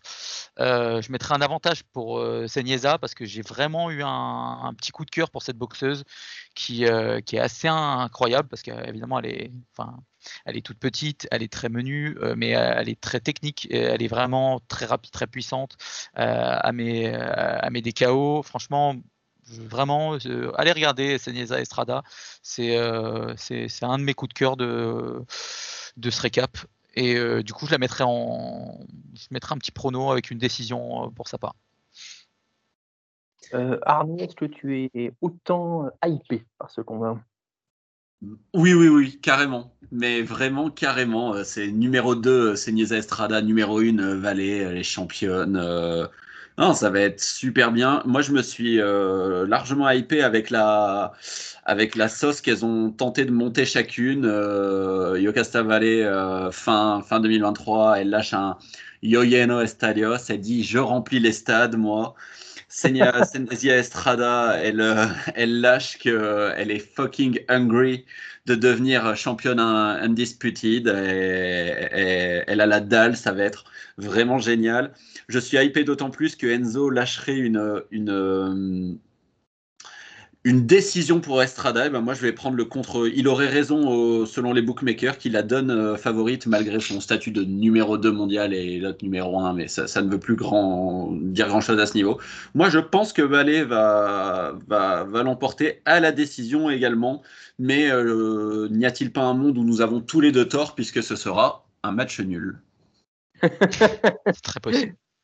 Ça, c'est ça, c'est ce qu'on appelle le hyper un combat. Et non, puis puis il faut quand même distinguer. Si on sait qu'en boxe, l'une des, choses qui a fait tant de mal à la boxe, c'est la dispersion des ceintures. Quand il y a une unification, c'est suffisamment rare pour le signaler et honorer les, participants, en l'occurrence participantes. lors de la même réunion, Oscar Valdez affrontera Liam Wilson. Est-ce que vous voulez en dire un mot? Ouais, quand même un petit mot, parce que bon, Oscar Valdez, là maintenant, il, est, il a totalement dégringolé dans les, euh, dans les rankings, hein, mais il, demeure, il n'empêche. Son, son, dernier combat, c'est contre Emmanuel Navarrete, qui est le champion, euh, le champion de des super phasers. Donc bon, la question se pose même pas quant au niveau de Valdez, que moi je trouve super fort. Euh, là, il va, il va se remettre en selle face à Liam Wilson, l'Australien. Qui a lui-même perdu par KO également contre Navarrete. Euh, Valdez n'a pas perdu par KO, hein, c'est par décision unanime. Il a également perdu par décision unanime contre Shakur Stevenson, Oscar Valdez. C'est un combat largement à sa portée et ça, ça, fait du bien de le revoir. En tout cas, moi, je suis un, un, un grand fan du combattant que je trouve hyper réfléchi. Euh, lors de toutes ces interviews contre Shakur Stevenson, c'était toujours un vrai plaisir de voir à quel point, maîtrise de l'anglais total, hein, c'est un Mexicain, euh, à, quel point il est lucide sur son niveau, sur ce qu'il veut faire, euh, etc. C'est quelqu'un de très appréciable, je trouve.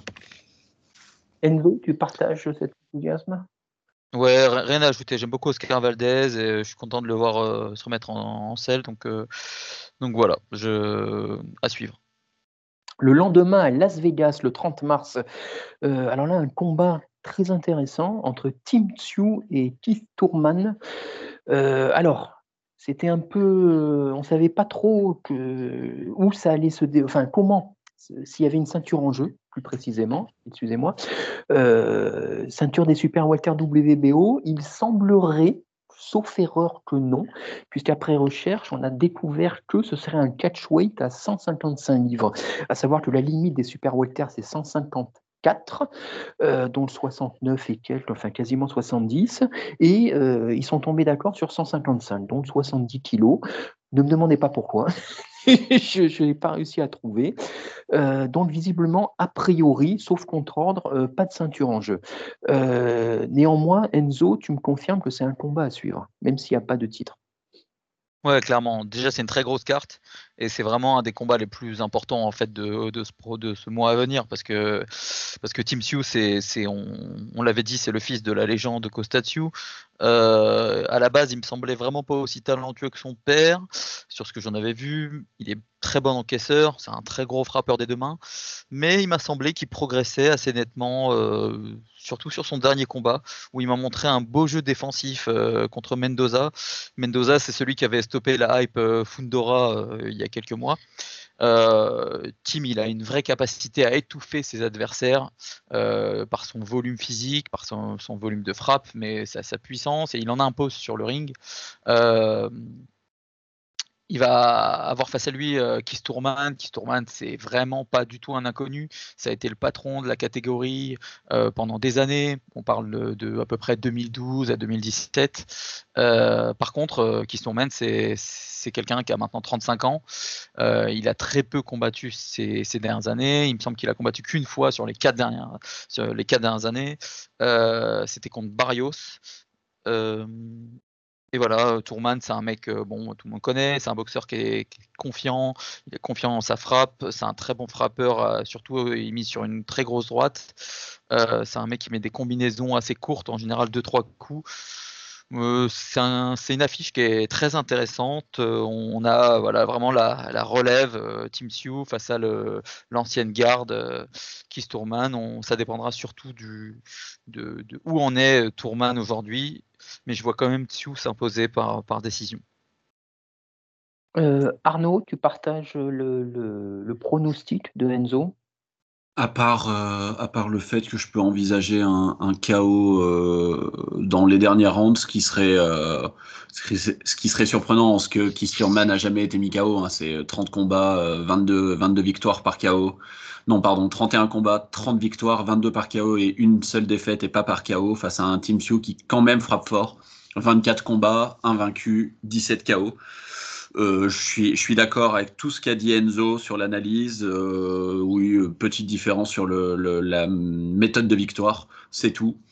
Euh, je vous invite à, regarder, pareil, sur Twitter, vous, vous tapez Tutorman pour tenter de vous hyper. on lui demande son, son son souvenir préféré de, la carrière de Thurman à Team 2 et il est mort de rire en expliquant, enfin mort de rire à sa façon, on est sur un taiseux, en expliquant euh, qu'il a adoré lorsque Thurman trash talk Pacquiao en, en, faisant, en, évoquant sa vitesse, etc. Et après il y a le highlight évidemment où Pacquiao euh, l'envoie à terre euh, hyper facilement et du coup voilà, un, un trash talk plutôt subtil, ça m'amuse.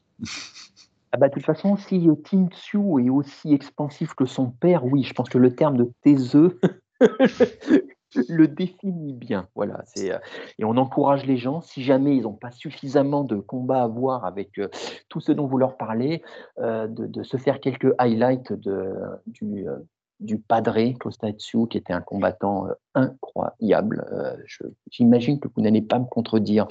Euh, Enzo parlait de grosses réunions.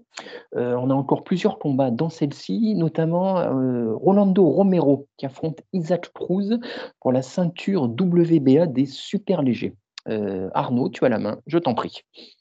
Rolly Romero, il fait mal à la tête. Hein. C'est un, ce serait, serait très affectif de dire un petit con, mais voilà. Et euh, son palmarès euh, évocateur 16 combats, 15 victoires, 13 par KO, une défaite par KO, évidemment, euh, celui terrifiant contre Gervonta Tank Davis. Il est huitième de, sa KT, comme tu l'as dit, une KT dominée, les, super légers par David Nani. C'est celle où on disait justement qu'il y avait 8 Américains dans le top 10. Eh bien, et bien voilà, il va affronter un, Mexicain des plus tenaces, Pitbull, hein, je crois que c'est son surnom, ouais voilà.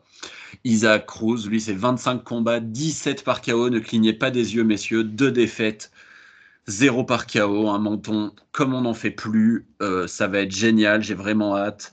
Du coup, ils vont se battre pour le, le, la WBA qui appartient à Romero depuis un combat. Il, a mis KO euh, Ismaël Barroso. Ismaël Barroso, euh, désolé pour tous les noms qu'on cite, mais Enzo, tu t'en souviens, c'est le gars qui vient de mettre KO euh, au, premier round O'Hara Davis bien, qu'il ait l'air vieillissant. Voilà, voilà pour le, contexte. Non, non, c'est un vrai, vrai gros combat entre deux. Euh, on n'est plus sur des forcément pépites, euh, bien, bien que Isaac Cruz ait 25 ans et, Romero 28, euh, ni sur des prospects. C'est des gars plutôt installés, mais énormément de talent. les deux, deux boules de talent, ça va être un feu d'artifice. J'ai vraiment super hâte. Enzo, est-ce que ça fait partie des combats le plus en vue de cette carte que tu attends le plus? Ouais, j'ai noté la, phrase type combat qui sent la poudre. C'est vraiment euh, non mais c'est vraiment deux, mecs qui, qui, vont se la donner, c'est une certitude. Deux profils de, frappe assez différents, mais, euh, mais je pense que c'est un combat qui finira difficilement à la, la décision. Euh, bah écoutez, on prend note. Iris Landy Lara affronte Michael Zerafa pour la ceinture WBA de cette catégorie mythique s'il en est des moyens, même si, comme tu l'as dit Enzo tout à l'heure, elle est un peu en perte de vitesse depuis quelques années. Euh, néanmoins, euh, que faut-il attendre de ce fight? On va pas présenter euh, Lara, qui est un des boxeurs les plus élégants de la décennie. Franchement, c'est un combat qui a, vraiment peu d'intérêt. Les deux dernières perfs de Lara, c'est des gros chaos, mais c'était en 2021 et 2022. Et depuis, il a pu combattu. Il a 40 ans aujourd'hui. En face, c'est un, c'est presque un random, quoi. Et ça servira sûrement de faire valoir pour lui. Je vois encore un chaos pour Lara, mais ça annonce pas grand chose pour la suite à part une retraite. Arnaud, est-ce que tu es aussi fataliste que notre ami Enzo? Euh, dans, l'aspect même du combat et ce qu'il représente, oui. Dans mon amour pour euh, Islandi Lara, je, je suis pas sûr que malgré bientôt deux heures de podcast, euh, on ait assez de temps pour, pour que je j'en parle. C'est top 10 de mes boxeurs préférés ever. Euh, l'élégance à la cubaine, c'est un albatros. Il fait 1m75, il a une allonge de 1m91, c'est n'importe quoi. Il est super fort. Euh, regardez-le, regardez-le parce que c'est Risland Dilara et, et vous n'aurez pas perdu votre soirée. Voilà, bah, je crois que tu as bien résumé. Voilà, tu le regardes plus pour le combattant que pour le combat lui-même. Euh, et que peux-tu me dire de Sébastien Fundora qui affronte Cheryl Boachuk eh c'est une ceinture juste, euh, excuse-moi, une ceinture vacante chez les super Walter. On descend d'une catégorie. Sébastien Fundora, il est ascendant girafe. C'est un séquoia. il, est... il fait 1m97 pour 2m03 euh, d'allonge. C'est un super, euh, ouais, un super welter. Du coup, 20, euh, 20 victoires, 13 KO. Une défaite malheureusement par KO et elle était récente et elle n'était pas volée. Elle n'était pas volée contre Brian Mendoza qui a fait le taf. Donc voilà, Brian Mendoza, c'est le quatrième le quatrième mondial, euh, Fundora est bien et cinquième de facto. Ensuite, on remonte et c'est Jermel Charlot, Ericsson Lubin et quelqu'un qu'on vient de vous évoquer, Tim Tsu. Mais euh, non, non, bah, Fundora, c'est hyper talentueux, c'est fort, euh, ça a compris comment utiliser sa taille, quoique pas tout le temps, comme je viens de l'évoquer, au vu de la défaite. Mais ouais, non, non, je, je lui souhaite que le meilleur, j'ai hâte de le revoir. Euh, j'espère que j'espère que ça va aller pour lui, bien que je n'ai rien contre contre Sergei euh, ou Seri euh, au vu de l'orthographe. Boachuk, l'Ukrainien, 23 combats, 23 victoires, 23 KO, donc il frappe comme un sourd. J'ai malheureusement trop peu vu de vidéos pour m'épancher davantage. Il a une seule défaite et elle était par KO contre Brandon Adams. Donc voilà, il, il, aura forcément un énorme déficit d'allonge. Mais euh, c'est également un combat qui est super hypant. C'est une très très très jolie carte. Et euh, cette, euh, cette ceinture est vacante. Hein. dans la mesure où Jermel Charlo l'a lâché après sa, son, son KO contre Brian Carlos Castano. Donc, c'est-à-dire que soit l'Américain, soit l'Ukrainien vont, vont repartir avec cette ceinture pour la première fois. Avant de donner la parole à Enzo, je me permets, Arnaud, de, euh, d'émettre une théorie que tu avais toi-même euh, euh, évoquée lors d'un podcast, je ne me souviens plus exactement quel était le combat, où tu disais que quand un combattant, surtout s'il n'est pas forcément immensément bien classé et qu'il n'est pas forcément bien connu, quand un combattant exactement, arrive avec que des KO, pas de défaites, souvent c'est trompeur et même limite c'est à l'inverse de ce qu'on pourrait penser. Donc voilà, il faut garder ça en mémoire, sait-on jamais, sait-on jamais? Et là, je viens de voir effectivement une photo de Fundura, 1m97, Super Walter, donc c'est moins de 69 euh, et quelques à peu près. Euh, imaginez, le imaginez le bestiau. Euh, Enzo, est-ce que tu es aussi, aussi intrigué et hypé?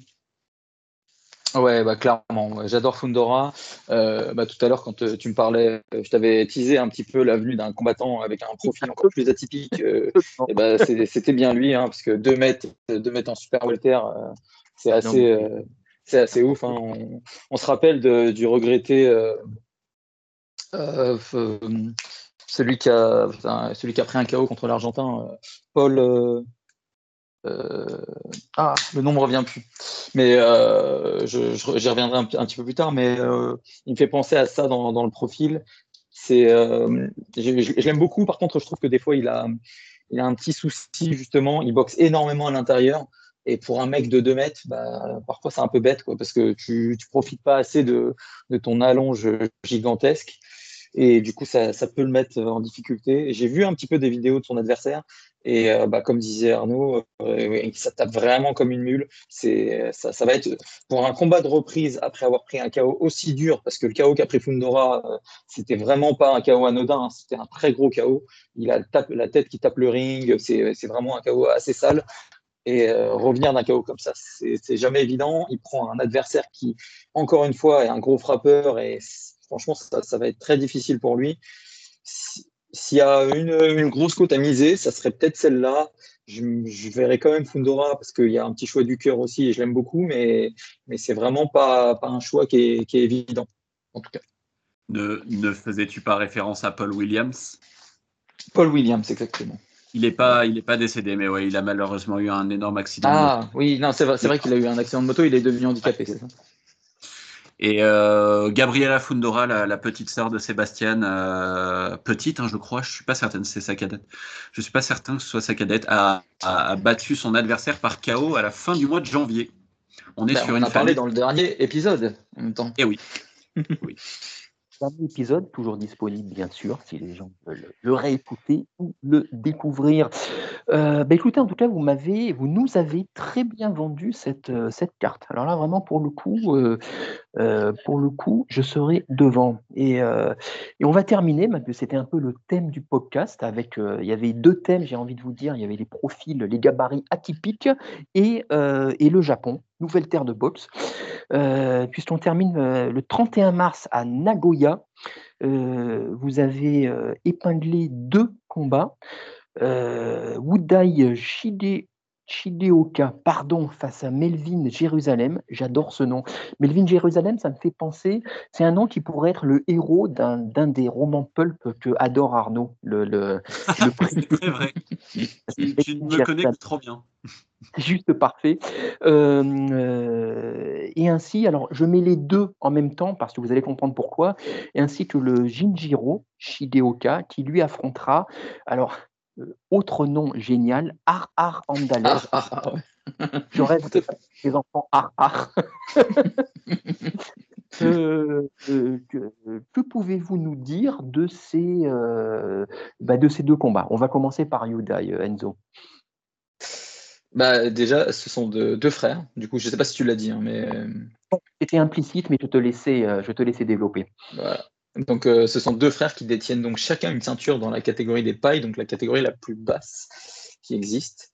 Euh, pour commencer par Yudai, du coup, c'est un, un, petit crack. Euh, il a un gaucher, il a un style sautillant avec une posture un peu presque proche des, des karatékas. très vif, ça cogne bien. Il a encore assez peu de combats, il me semble qu'il n'en a que 8. Et c'est assez difficile en plus de, voir beaucoup de combats parce que c'est là, on est sur des catégories où c'est difficile de trouver les vidéos. Mais euh, je disais, c'est ouais, a beaucoup de, vidéos filmées euh, ou des choses comme ça, donc euh, des fois c'est un, petit peu délicat. Mais pour le coup, de ce que j'en ai vu, c'est assez, c'est très intéressant à suivre. En face de lui, il aura donc Jérusalem, le, bien nommé, classé troisième de la KT. Il a perdu par KO face au numéro 2, donc Colazzo. Euh, c'est un combat qui, à mon avis, sert de marchepied à, à Shigeoka pour un choc entre du coup, lui et Colazzo, numéro 2. Euh, voilà. Euh, je vais enchaîner directement avec le petit frère et après je laisserai Arnaud débrief les deux. limite, il m'a encore plus impressionné que le grand frère. Il est classé numéro 4 de la KT pour l'instant, mais il a le même style, mais il me semble encore plus fort, plus percutant. Pour le coup, il a 8 KO en 10 combats et dans les catégories aussi basses, c'est assez rare. Euh, il est super précis dans ses contres. Il affronte un Philippin qui est 18e mondial et qui semble largement à sa portée. Nommé Ar Ar, comme tu disais. Ah, génial. Euh, Arnaud, est-ce que tu es euh, aussi enthousiasmé Je pense que oui, te connaissant? Oui, oui, ce sont, ce sont deux cracks. Je ne m'épancherai pas davantage dessus. Euh, ils sont super forts, ça va être très intéressant. À un moment donné, euh, la, question d'un affrontement entre les deux se posera peut-être. Il va quand même falloir pour Yudai euh, passer, passer l'obstacle Melvin Jérusalem. Ce ne sera pas fait. La, tâche de, de Jinjiro sera quand même plus simple, je pense, face à, face à. Euh, si je me trompe pas, chacun va défendre sa ceinture. Hein. Ouais, euh, du coup, euh, Jinjiro, ça sera sa deuxième défense de titre, vu qu'il a mis KO Daniel Baladares, qui était le, le, détenteur. Là où, excusez-moi, là où Yudai Shigeoka, si je ne me trompe pas, effectuera également la défense, dans la mesure où il l'a prise par décision unanime à Panya Pradabsbri, qui était champion depuis, depuis trois ans. Et donc, ouais, là, on est sur une domination japonaise. euh, c'est vraiment impressionnant. Et, je tiens à, répéter les propos de Enzo quant au fait qu'il faut pas euh, négliger que autant de chaos un poids aussi, euh, aussi léger, c'est impressionnant. Donc, ne, dormez surtout pas sur les frères Shigeoka. Bah, écoute, merci beaucoup. C'est vraiment une, parfaite façon de clore cette roborative partie preview qui nous annonce un, mois cataclysmique et euh, un prochain épisode du Percute qui sera, celui-là dure deux heures, je pense, on, on fera dans les quatre heures à peu près, vu tout ce qui nous attend. Là, il y a une réunion absolument, euh, absolument roborative. Euh, Est-ce que vous voulez euh, chacun indiquer si la réunion ou le combat peut-être que vous attendez le plus? Enzo, je t'en prie. Alors pour la réunion, je pense que c'est assez simple. C'est celle à Las Vegas le 30 mars, du coup, parce qu'on l'a dit, il y a quand même plusieurs combats. Ah, quoi qu'il y a, celle à Riyad aussi, hein, qui, est, super, mais, du coup, celle-là me semble avoir des combats très équilibrés. Et c'est dans cette réunion que j'irai chercher le combat avec le Rolando Romero contre Isaac Cruz, qu'on a cité euh, plutôt en fin d'émission, qui risque d'être une super guerre, même si euh, c'est pas encore le, gratin-gratin de, la catégorie mais euh, ça va être en tout cas, à mon avis, un spectacle explosif. Ouais, je, je, je, je n'ai que peu d'originalité parce que j'allais me ranger derrière toi. Ce qu'on va faire, c'est que euh, c'est c'est amusant à quel point on est capable de balayer un petit peu la carte de Riyad euh, pour celle de Las Vegas, mais c'est vrai qu'elle est géniale. Ce qu'on fait, c'est que moi, mon, le combat que j'attends le plus, écoutez, je- j'en reviens à mes premiers amours que je m'expliquerai jamais. Euh, Les poids lourds. Ouais, ce sera le Jay Lee Jang, euh, Joseph Parker quand même que j'ai envie de voir. Bah, c'est mon deuxième choix, hein, clairement. voilà, j'ai quand même envie de voir si euh, le, le Chinois de 40 ans met, met KO euh, le Néo-Zélandais. J'ai envie de, de violence brute, un peu bourrine, euh, un jab, euh, un jab qui est un vrai piston. On est là pour ça. Euh, ben, messieurs, crois qu'on a fait le tour, vraiment. Euh, merci beaucoup, beaucoup. Euh, vous m'avez hypé euh, en de nombreuses occasions et j'espère que les auditeurs, j'imagine, le seront aussi. N'hésitez pas, merci beaucoup de votre écoute. N'hésitez pas à partager, liker, commenter, vraiment commenter, nous, ça nous fait plaisir. On adore échanger.